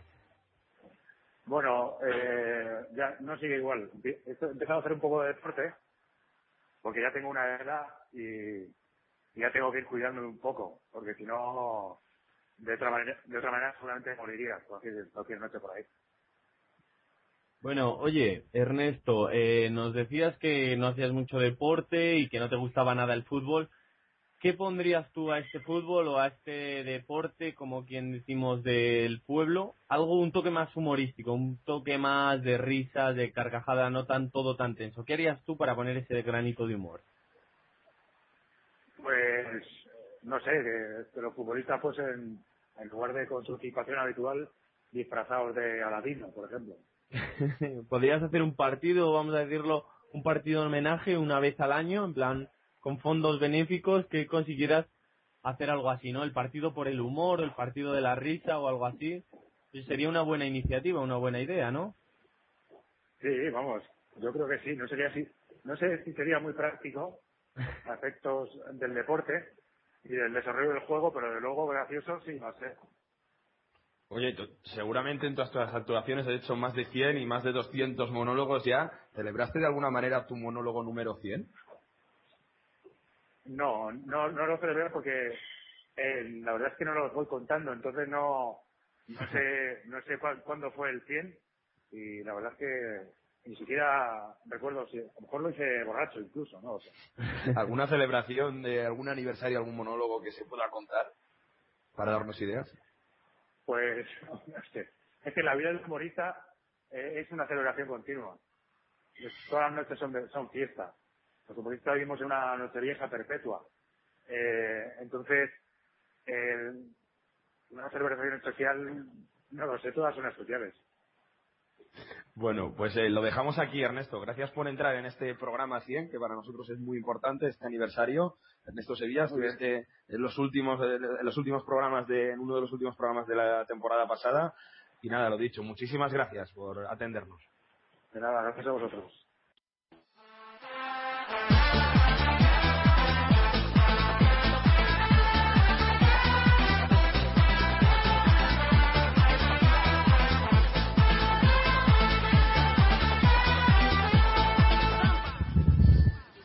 Comenzamos Estadio Europa y antes de nada comentar los partidos de repesca para el Mundial 2014 en las zonas europeas. Se jugarán Portugal-Suecia, Ucrania-Francia, Grecia-Rumanía e Islandia-Croacia. El tan esperado y temido Portugal-Francia no ha salido en el bombo, así que ambas selecciones podrían estar en el Mundial. Los partidos de ida se jugarán el viernes 15 de noviembre y la vuelta el martes 19. Vamos ya con las ligas. Lican. Niza 1, Olympique de Marsella 0, Stade Rennes 1, Toulouse 2, Paris Saint-Germain 4, Bastia 0, Ajaccio 0, Nantes 1, Evian 1, Wingham 2, Montpellier 0, Lille 1, Stade Rennes 2, Valenciennes 2, Suchos 2, Mónaco 2, San Etienne 3, Lorient 2 y Olympique de Lyon 1, Burdeos 1. Eh, sin sorpresas en la primera ronda. Hoy, perdón, la clasificación gira y el PSG se pone líder con 24 puntos gracias a su victoria y el empate del Mónaco, que se pone con 22. Le sigue el Lille con 20, el Nantes con 19 y el Marsella y Niza con 17. Además, el San Etienne 16 y el Toulouse 15. Cierra la tabla el Valenciennes con 5 puntos. Tasado Portugal. Resultados más destacados: Cinfaes 0, Benfica 1, Oliveri- Oliveirense 1, Pasos de Ferreira 3, Gafetense 0, Sporting de Braga 2, Porto 1, Trofense 0, Sporting de Portugal 8, Alba 1, Marítimo 3, Fre Fremont 1. Sin sorpresas en la primera ronda, donde entraban todos los equipos de la liga, son Sagres. Sufrió el Benfica para ganar un equipo de segunda B, al igual que el Porto, que también ganó por la mínima ante uno de los equipos de abajo de segunda división. Quien se dio un festín fue el Sporting, que goleó a un equipo semiprofesional. Hay que decir que este torneo es puro, es, es puro, un partido, vamos, y que en la tercera ronda entran todos los equipos de la primera división contra los vencedores de las dos primeras rondas.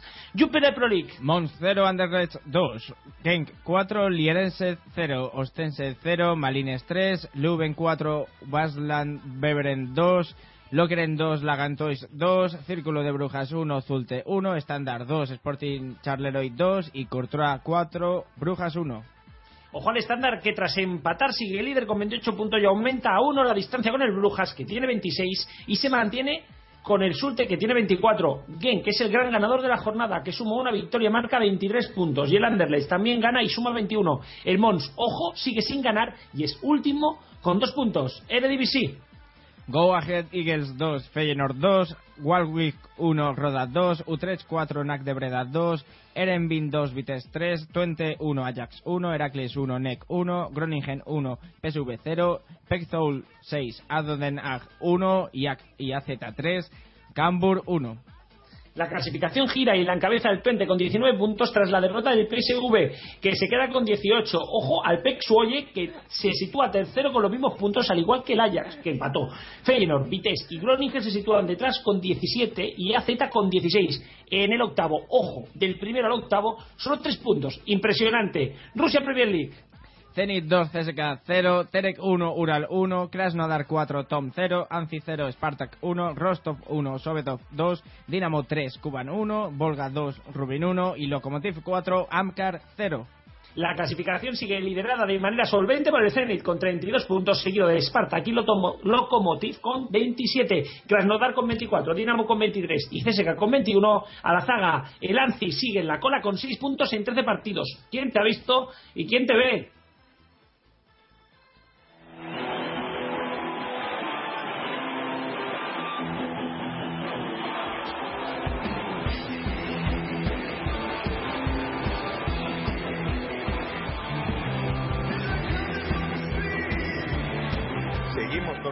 Invitados aquí en IMAS Fútbol. Ahora, uno en especial, fue nuestra primera entrevista hace tres años. Rubén Martín, muchas gracias por aparecer de nuevo en IMAS Fútbol. De nada, hombre, encantado, un placer. Bueno, cumplimos 100 programas. Como he dicho antes, hace tres años que, que te entrevistamos, concretamente en el programa 7 cuando justo llegaba Manolo Lama a la COPE, decían que, bueno, habías asumido mucha responsabilidad narrando al Real Madrid, narrando partidos importantes, que ahora se te iba a dar un poco segundo plano, pero de eso nada, has seguido narrando la COPE y partidos realmente importantes. ¿Cómo ha cambiado tu etapa en la COPE durante estos tres años?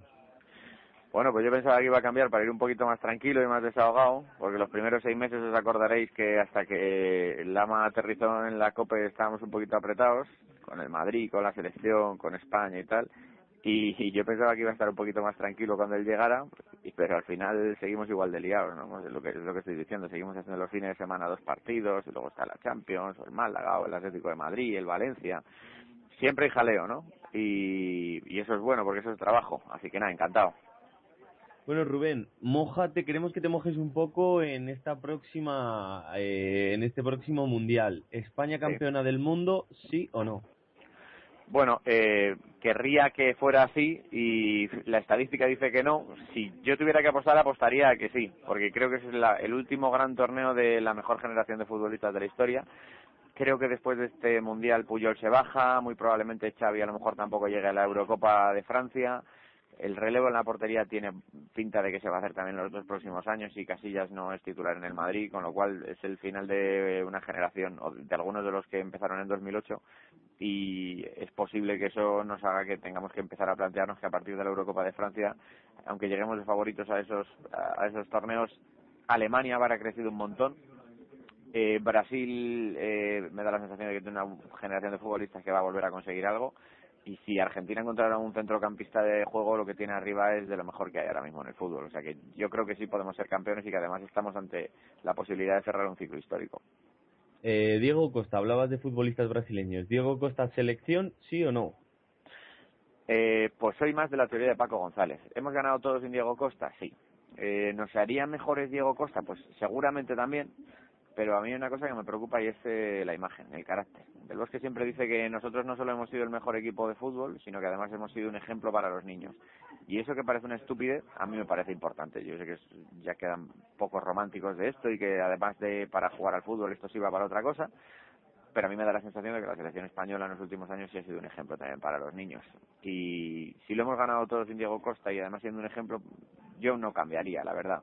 Diego Costa nos va a dar el Mundial si en vez de jugar él jugar a Soldado, Negredo, Fábregas de falso 9, ¿nos da un poquito más? Sí. ¿Nos da mucho más, tanto como para ser así de decisivo? Pues creo que no. Bueno, Rubén Martín, narrador de la COPE, también te podemos ver en los deportes de Castilla-La Mancha Televisión, como dices, bueno, en, en, muchos sitios. Esperamos poder seguir escuchándote y, bueno, poder hablar otra vez contigo, a ver si seguimos sumando programas. Muchísimas gracias por estar en este aniversario con nosotros. A vosotros, mucha suerte, un abrazo. Un abrazo, Rubén.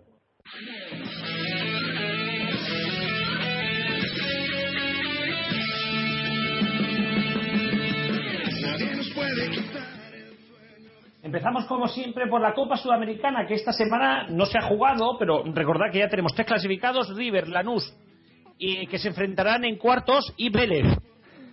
Se juegan esta semana el Sao Paulo Católica, Atlético Nacional Bahía, Sport Recife Libertad, Coritiba Ita Itagüí y Ponte Petra Deportivo Pasto. Eh, vamos con el torneo inicial argentino. Quilmes 1, Atlético de Rafaela 1, Argentinos Juniors 1, Estudiantes 0, Racing Club 0, Vélez Sarsfield 1, Colón 0, Lanús 3, San Lorenzo 3, All Boys 0, Rosario Central 2, Newells 1, Gimnasia y Esgrima La Plata 2, Olimpo 2, Tigre 2, Arsenal 1, River Plate 0, Belgrano 0 y Godoy Cruz 2, Boca Juniors 2. La tabla sigue liderada por el Newells con 26 puntos a pesar de haber perdido y el San Lorenzo ha ganado, así que reduce su distancia. Pasa al Arsenal y se pone segundo con 23 empatado con el ya he dicho Arsenal. Boca con 21 y Atlético con 20 y Godoy, Gimnasia y Esgrima La Plata con 19 le siguen.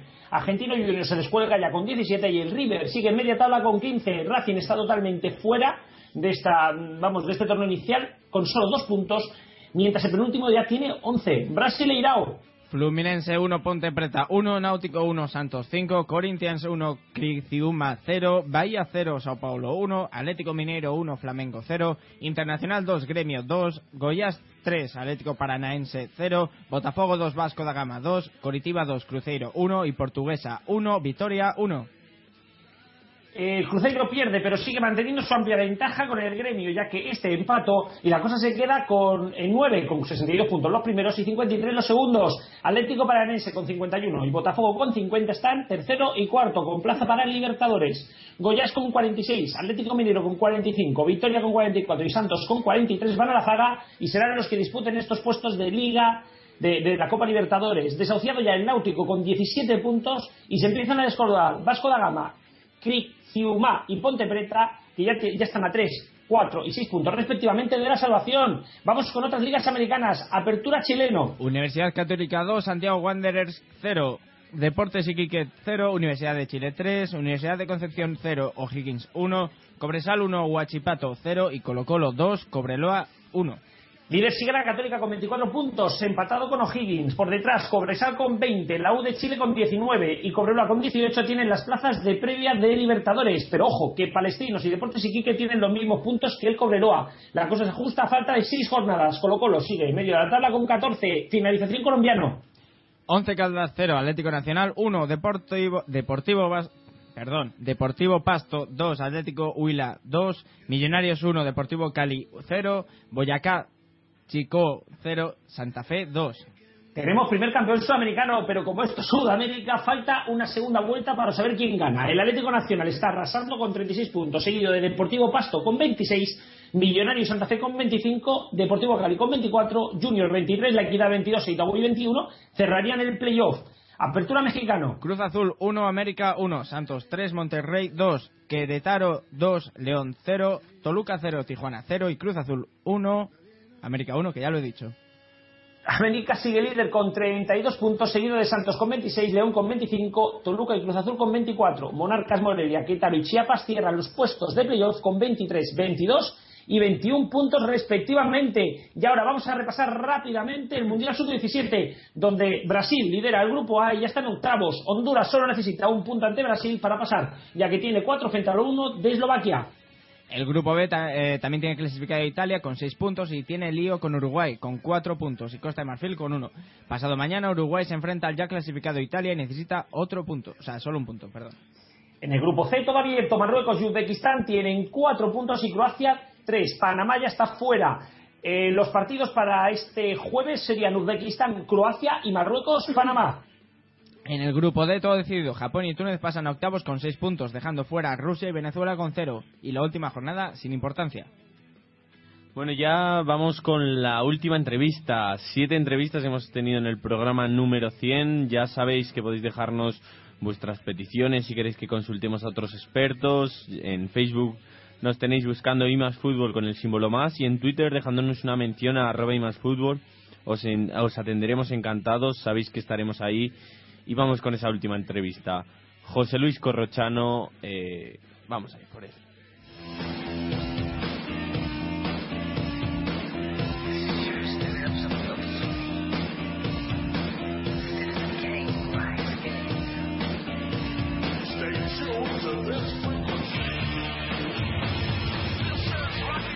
También se pasa por este programa número 100 José Luis Corrochano. José Luis, muchísimas gracias por estar de nuevo aquí en Imas Fútbol. Hola Mario, Juanjo, ¿cómo estáis? Pues eh, gracias a vosotros. Nunca creí que llegarais a 100 programas, ¿eh? tengo que decir la verdad.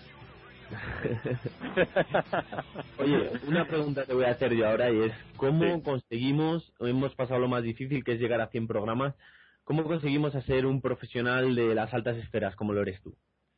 Bueno, eh, lo, lo, primero que ya lo sois, ¿eh? que, la gente que hace 100 programas de radio ya eh, está capacitada para hacer otros 100 más, otros 100, hasta llegar a 1000, 2000, 3000, los, los que se ponga. Yo os voy a decir, bueno, primero un saludo para toda la gente que escucha ahí más fútbol, en onda expansiva y también en, las descargas que hagan a través de, de, Internet, este programa de fútbol internacional, que la gente está como loca por el fútbol internacional y os escucha a vosotros que lo hacéis de miedo.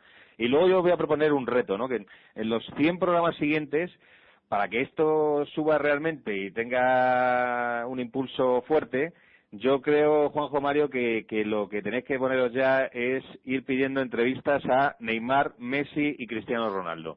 Si en los próximos 100 programas habéis entrevistado a estos tres, yo creo que estáis para Londas. Bueno, habrá Vale. que intentarlo. Estu- estuvimos con Vicente del Bosque, que ha sido nuestro gran gran entrevista durante estos 100 programas. A, a ver si podemos a- acceder a algún jugador. Bueno, si, si habéis tenido ya un campeón del mundo, ya Sí, eh, sí, los demás se quedan un poco atrás, ¿eh? Porque ni Neymar, ni Messi, ni Cristiano son campeones del mundo. Y ya pasó un campeón del mundo por el programa, ¿eh? Sí, sí, eso no lo puede decir cualquiera. Eso es, eso es. Muchísimas gracias por, por apoyarnos, José Luis, y, y, bueno, esperemos poder escucharnos otra en otra ocasión, a ver si podemos seguir creciendo y, y que puedas estar en otro debate de más fútbol como ya estuviste anteriormente. Y si no, os espero para el 200 para felicitaros de nuevo, ¿eh? Vale, cuando estemos haciéndote la competencia con el programa 200, yo creo que esas palabras cambiarán, pero vale, muchísimas gracias. Bueno, un abrazo para todos vuestros oyentes, ¿eh? Gracias, José Luis.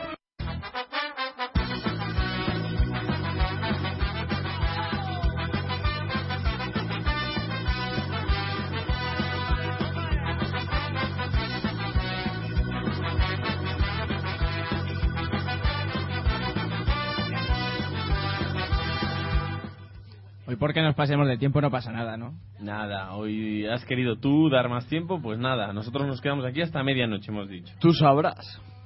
Que eres el que, el que pilota la nave. Yo es que he visto los discos de Rocío Jurado y ya no, Y- no he- no he podido no he podido negarme. Me he emocionado yo. Bueno, Sara, tenemos una propuesta aquí. Échate un novio del español que tiene de media cuatro con una aventuras fuera del matrimonio al año.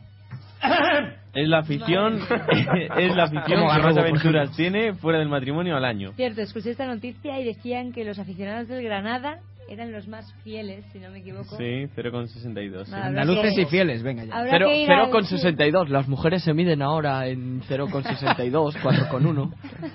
Sí, a mí me vino una vez una Una 3,8 Oye, y no... mujeres y hombres. Y viceversa. De Y viceversa. De media, chicos, a ver, de media. Sí, sí, mujeres son una manca no cuenta como una, sino como 0,95. Real Valladolid, con 2,25 aventuras fuera del matrimonio al año. ¿Qué opináis aquí?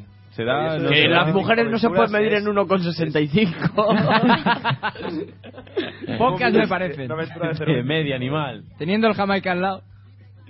¡Hola! ¡Hola!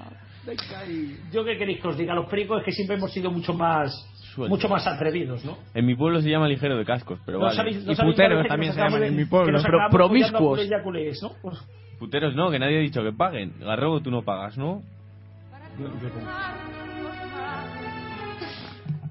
Lo curioso, lo curioso es que los del Barça no estén tan arriba teniendo tantas putas alrededor del Camp Nou, pero bueno. Bueno, vaya palito, vaya palito. Ahí lo ha dejado. Me ha gustado. ¿Sabes quién es, no? Evidentemente.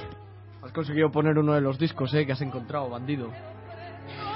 Se, se escucha el vinilo. Amante bandido es de otro, eh, no es de Rocío. no es de Rocío Jurado, macho.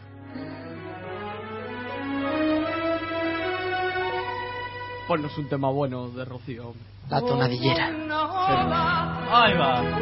Ahora. Bueno, chavales. Ahora, ahora, ahora. ahora. Hola, hola.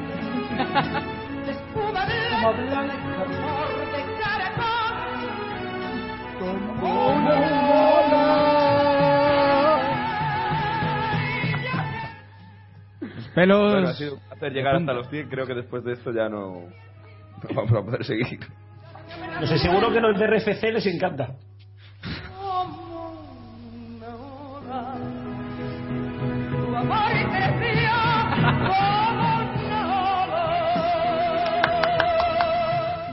Ole. Bravo. Juan, Éxitos de ayer y de hoy. Más bien de ayer. Lo cojonudo es que YouTube me relaciona Rocío Jurado con Chiquetete. Y el Puma también. Normal. Normal, normal. Que por cierto, chavales, y gente con pedazo. ya que en cuestión de 45 minutos comienza la huelga estudiantil en toda España y sería hora ya de... Yo ya no soy estudiante, ya. Huelga estudiantil, martes. Pero Martes, que- jueves, ¿tú- jueves. ¿y tú eres En estudiante Cataluña- todavía, eres No, pero que to- todos mis colegas sí, vamos a hacer y, y vamos Ah, de bueno, vale. Así que me gustaría ir acabando. ¿Tú qué eres? Como los Pero, gitanos cuando Garrobo. se van de boda en vez de un día tres, ¿o qué? Garrobo, pero... En Cataluña cuando hacemos huelga de estudiantes hacemos tres días. Y encima a partir de la semana por la mitad, ¿no? En plan de vais el lunes y vais el viernes. Pa' un día no voy a ir. No, no, perdona, ¿qué coño el viernes? Si el viernes un puente de nueve días. fiesta. Con dos cojones, un puente de nueve días, tú. Lo cojonudo es que me dicen los niños hoy. huelga de profesores también, El, ¿eh? el jueves es huelga, ¿no? No venimos a entrar. Digo, ¿qué cojones tendrá que ver una cosa con la otra? Oye, perdona, huelga de profes si no hay que entrenar ni hay que hacer actividades extraescolares. Pero- Así que David, no seas un Eh, ejemplo ¿Tú, de tú mierda. sabes lo que es eh, una actividad extraescolar?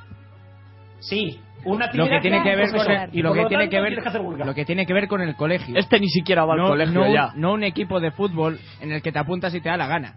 Peña solo va a la puerta del colegio a vender caramelos. a regalarlos. Peligro me daría a mí que mi hijo comprara un caramelo a Peña. Hombre, lo raro Los vende, que los, los vende, los vende. Lo raro es que le Además son el caramelo caramelos buenos. Son caramelos buenos. Rocío Jurado.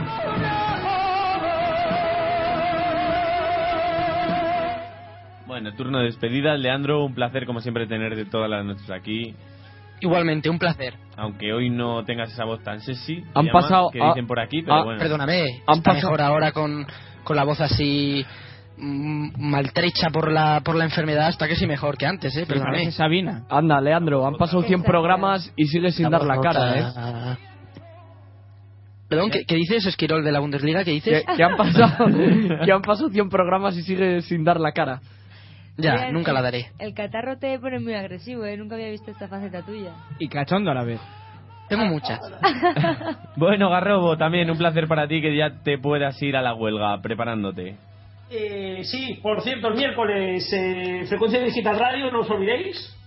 Que después de lo que hicimos en Pero hombre, pero eh, pasada- no estás de huelga el miércoles también. Claro, mi- martes, no se puede hacer nada, hombre. Garrobo no, Garrobo no puedes hacer actividades extraescolares. Eh, no, en serio, que la semana pasada tuvimos a los trabajadores de Intereconomía, os recomiendo a todos escucharlo. Y por cierto, como luego David se me queje de que alargamos nosotros nuestro programa y aquí diga que lo alargáis hoy, No, yo no lo he dicho, simplemente os he dejado. Vale. Hoy no he puesto inconveniente. Venga, Garrobo, hasta la próxima semana. hasta la próxima semana. Gago, un placer también tenerte desde Turín. Ya nos acordamos que es Turín y no es Perugia. Ya iremos a visitarte. Estoy intentando convencerles, así que cualquier día estamos por allí. Dos cosas antes de irme. Gracias a todos por hacer posible los 100 programas de IMAS Fútbol y sobre todo a ti, Juanjo, que te tenía aburrido para lograr esas siete entrevistas en ese programa 100.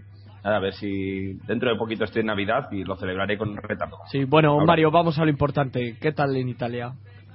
No, vamos a lo importante. ¿Qué tal la Lo chatis? importante es que, apoyes el gol de Kieselin del Bayer Leverkusen y por tanto has perdido todo mi respeto. Bueno, No, es un gol, a mí me parece. No hagas un Lean, no te subas a la ola que acaba Sí, de ya iniciar te digo. Lean. ¿Eh? Sí, sí, yo me subo, ola. yo me subo al carro. Yo soy partidario de que el gol es válido, sí. y Este, ahí moriré. este va a ser como Guardiola, dentro de poco invade Francia. Lea, digo, Mario, ¿qué tal en Italia en esos conciertos rock con las mujeres? Guarrillas.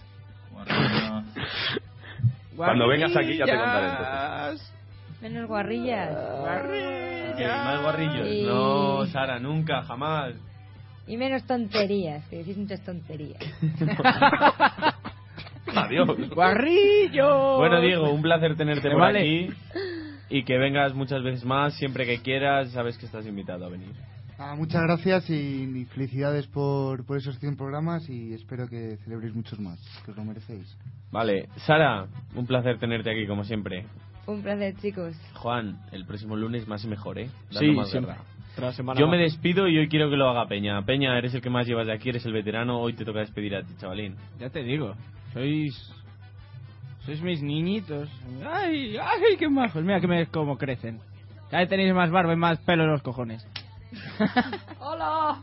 ¡Hola! Nada, hombre, 100 programas. ¿Quién nos lo iba a decir? Lo que no sé si voy a aguantar aguantaros otros 100 más, pero bueno, o sea, ya se verá. Sabes que no. Exactamente. Según- De hecho, este es el último programa. No, hombre, no. El siguiente es el último. Si con tu condición laboral te lo permita, a este paso vas a estar mucho tiempo aquí. Oh. Sí, hombre, lo que tiene trabajar de jueves a domingo. No como tú, que te estás tocando la breva todo el año. Venga. Si es ya por hacer 1.50, que llevamos 1.49. Venga, Qué dale. golpe Venga. bajo.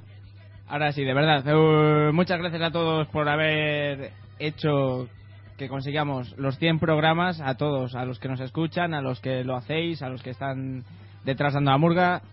A todos, muchas gracias y esperemos otros 100 y otros 200. Nos vemos la semana que viene. Adiós.